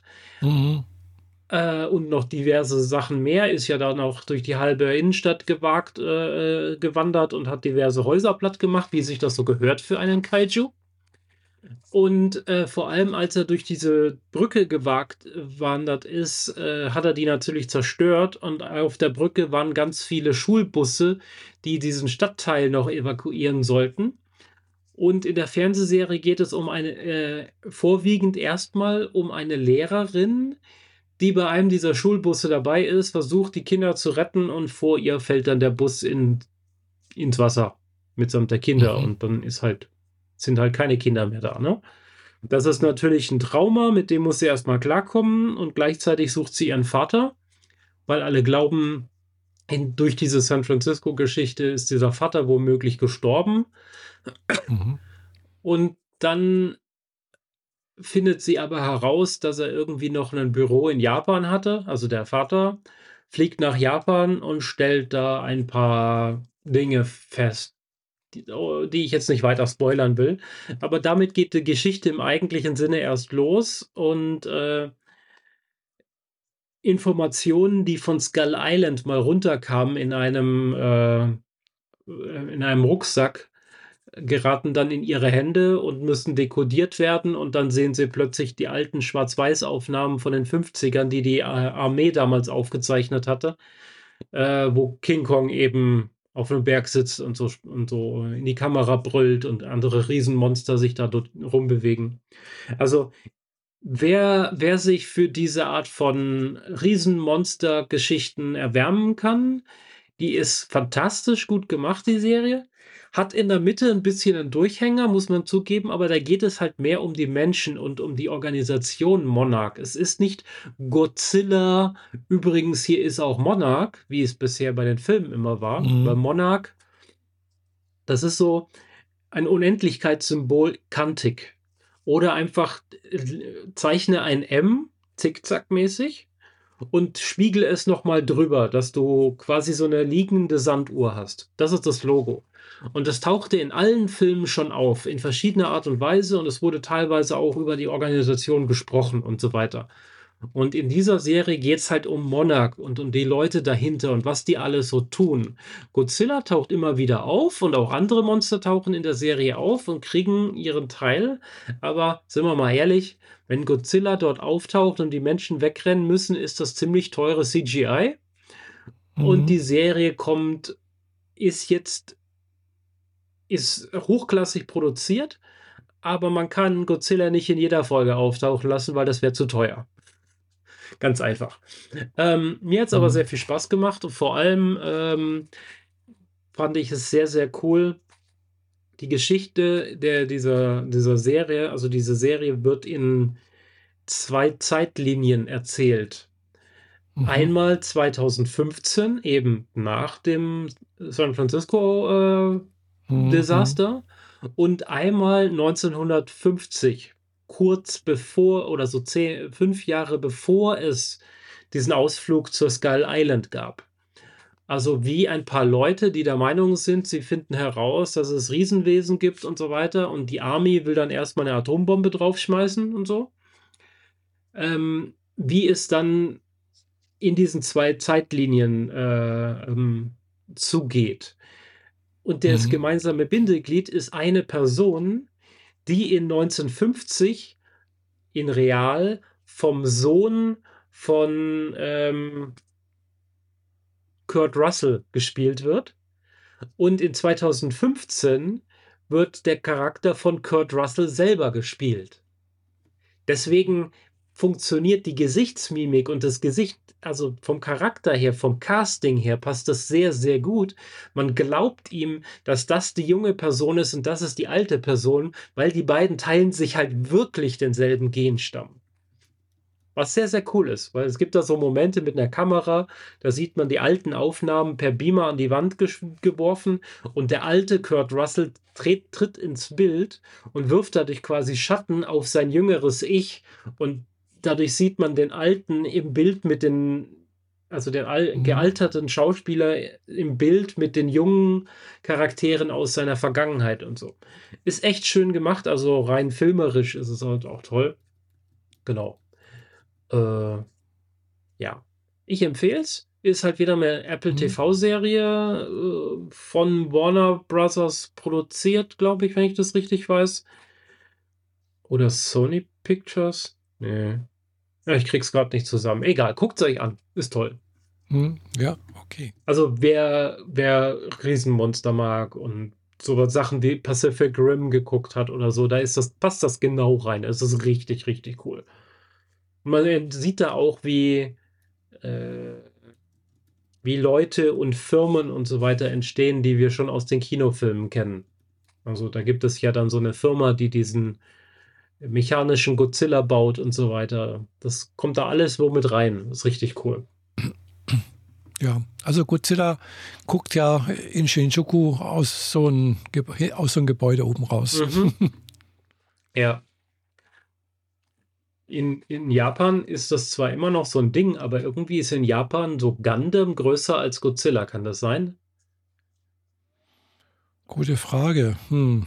Also wenn selbst die Feuerwehr von diversen Orten sich einen Gundam als Maskottchen hinstellen oder in ihr Logo aufnehmen, oh, naja gut. Gundam kann ein Beschützer sein, Godzilla ist halt immer noch einfach nur ein riesen Echsenmonster.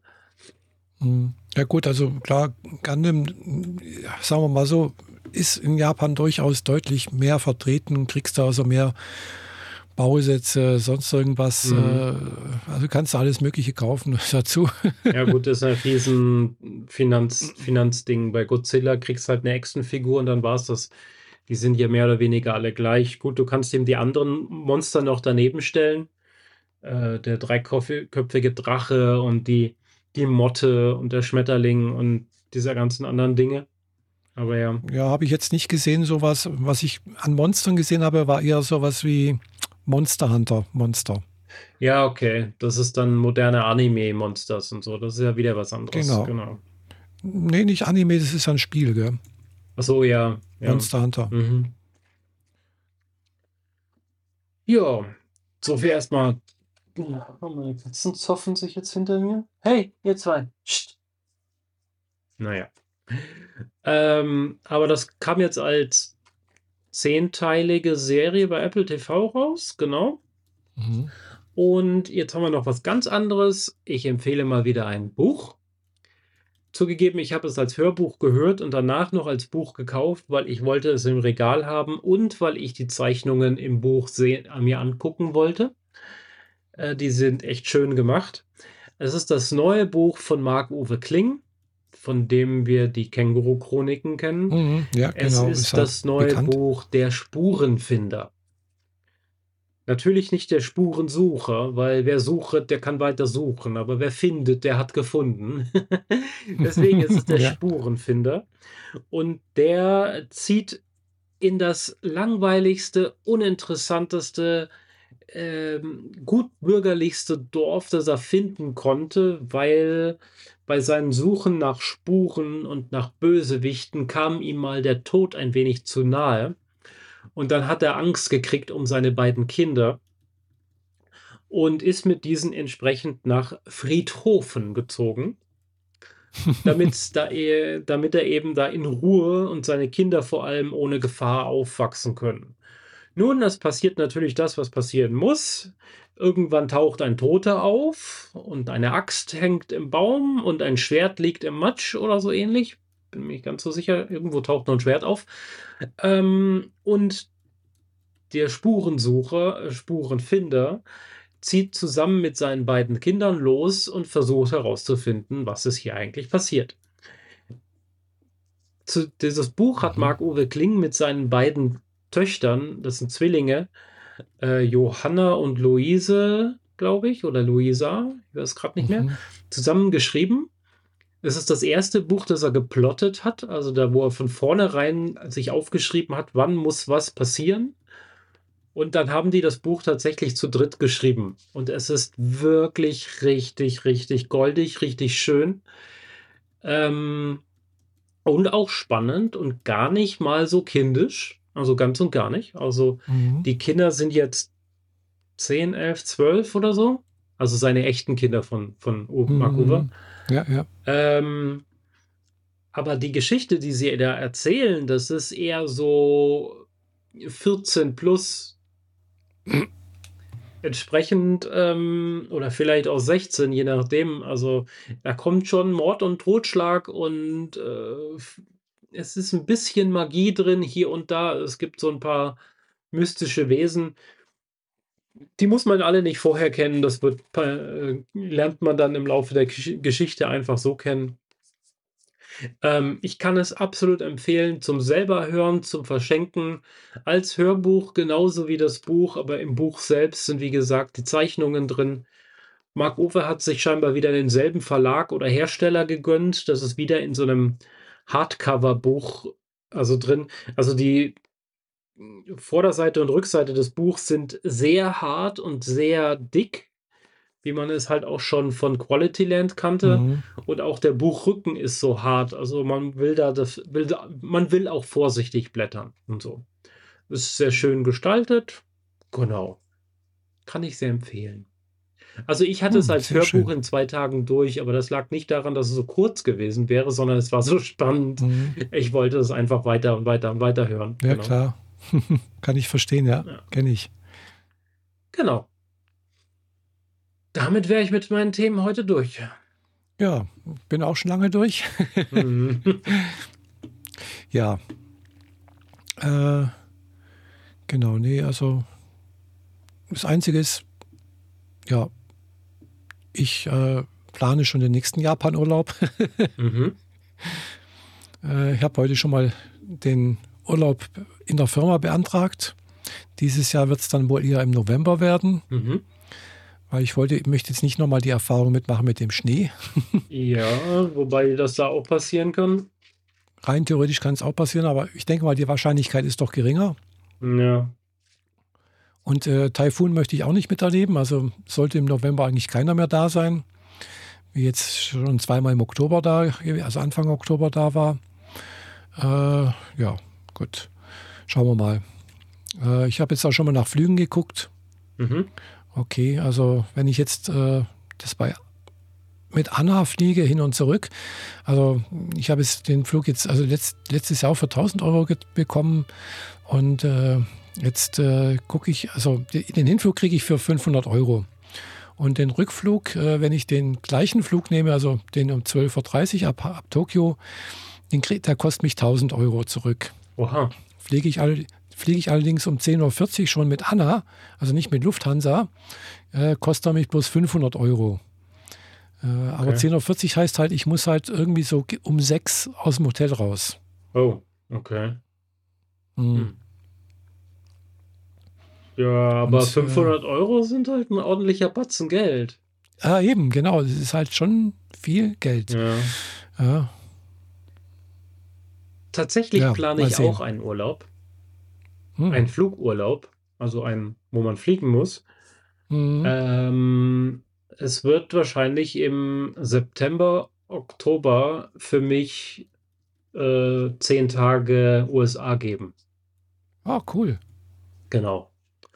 Ähm, Orlando, Florida, Disneyland, Galaxy's Edge und Hm. Cape Canaveral Kennedy Space Center. Hm. Endlich. Mein bester Freund will auch hin. Der macht daraus seine Hochzeitsreise. Ich fliege mit. äh, also beide wollen, dass ich mitkomme. Also beide freuen sich darüber, dass ich trotz ihrer Hochzeitsreise mitkomme. Aber ich bin halt Mhm. dann nur diese fünf bis zehn Tage dort, guck mir Galaxy Edge ein paar Tage an, Disneyland generell und eben Kennedy Space Center. Guck mir an, was ich da eben mit. Also ich nehme so viel mit, wie ich mitnehmen kann, sagen wir so Hm. Ja, klar. und hau dann wieder ab. Und die beiden kann gut sein, dass sie dann noch eine Woche oder zwei alleine bleiben. Es sei ihnen dann Mhm. halt auch wirklich gegönnt. Aber Ja, er meinte, die besten Erfahrungen macht man, indem man sie gemeinsam macht. Und da bin ich voll dabei. Und dann jetzt, Hm. wenn ich das jetzt so weitermache wie bisher, dann kann ich äh, September, äh, September, Oktober nach Amerika. Und wenn ich das richtig mitgekriegt habe, kommt man so mit 1000, 1200 Euro hin und zurück, inklusive Hotel für Mhm. eine Woche. Oh, Leben- das ist ja günstig, ja. Lebensmittel vor Ort sind teuer. Äh, Mhm. Also da, wo unser eins für 30 Euro ins Restaurant geht und vernünftig isst, da ist man dort bei 45 gerade mal so dabei. So sieht es da Mhm. gerade aus.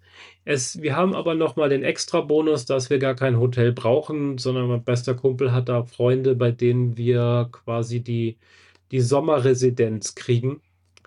Ah, schön. Also die haben da eine, ein, ein Haus in der Vorstadt von irgendwo in Florida, irgendwo vor Mhm. Orlando.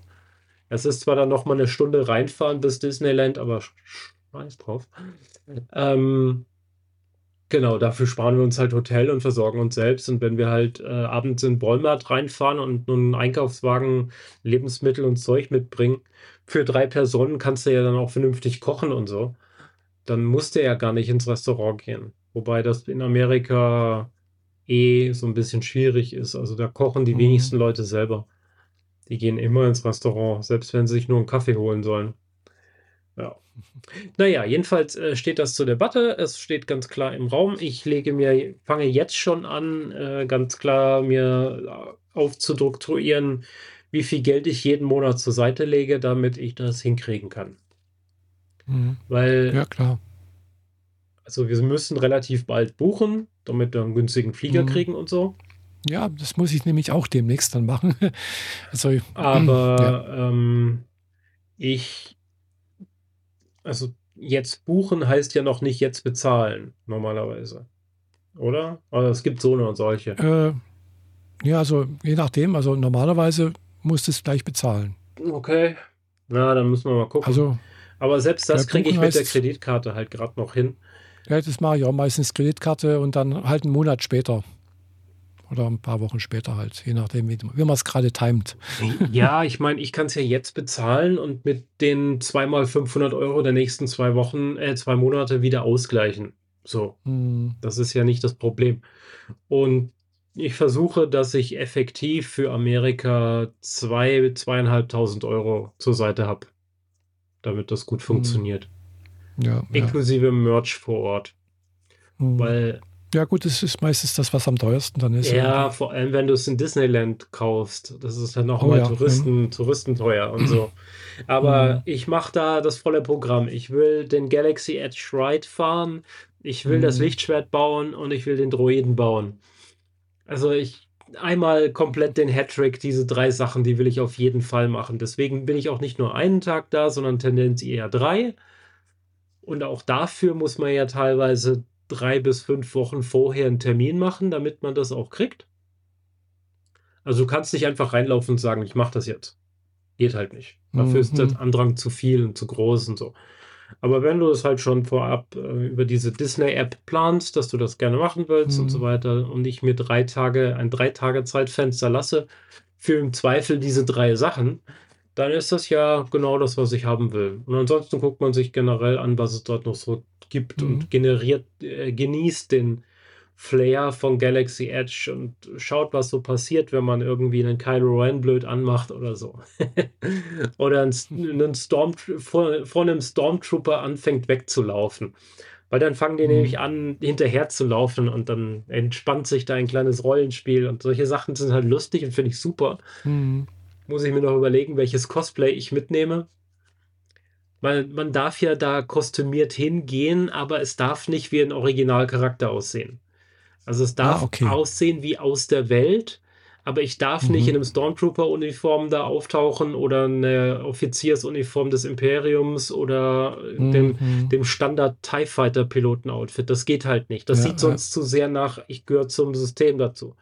Aber wenn du so grau-grüne Robe hast und irgendwie noch so ein Metallemblem irgendwie auf der Schulter, das so ein bisschen nach Offizier oder so aussieht, dann ist das nah genug, aber auch weit genug weg und dann kann man es machen. Und dann fühlt Mhm. sich das halt nochmal extra an, nach in der Welt sein und so Späße. Naja, gut. Das ist noch Zukunftsträume, aber das ist so Genau. das, was ich mir für dieses Jahr erhoffe und plane. Mal schauen, was draus wird. Mhm. Ja, genau. Haben wir wenigstens mal wieder was zu berichten und dann, Genau. äh, ja, ich hoffe, das klappt alles. Ja. Nun dann. Ja, sind wir durch? Ja, mit einer Stunde 52 haben wir auch eine ordentliche Portion geliefert, Ja, wir wir hatten ja auch jetzt waren. zwei Monate Pause und dafür, dass wir eigentlich zuerst keine Themen hatten, da sind wir doch ganz gut durchgekommen. Ja, Ein Monat Pause. Also einen halben Monat sind wir zu spät eigentlich, das war alles. ja Aber okay. gut, ja, gut. Genau, so haben wir wenigstens abgeliefert, gell? Dann machen wir jetzt Ja, die Kiste Genau, zu. Und äh, genau. dann sage ich bis Wir zum hören dann nächsten. Monat wieder von und genau, bis zum nächsten Mal. Genau. Danke für die. Ja, du? Danke für die Aufmerksamkeit und tschüss. Ciao.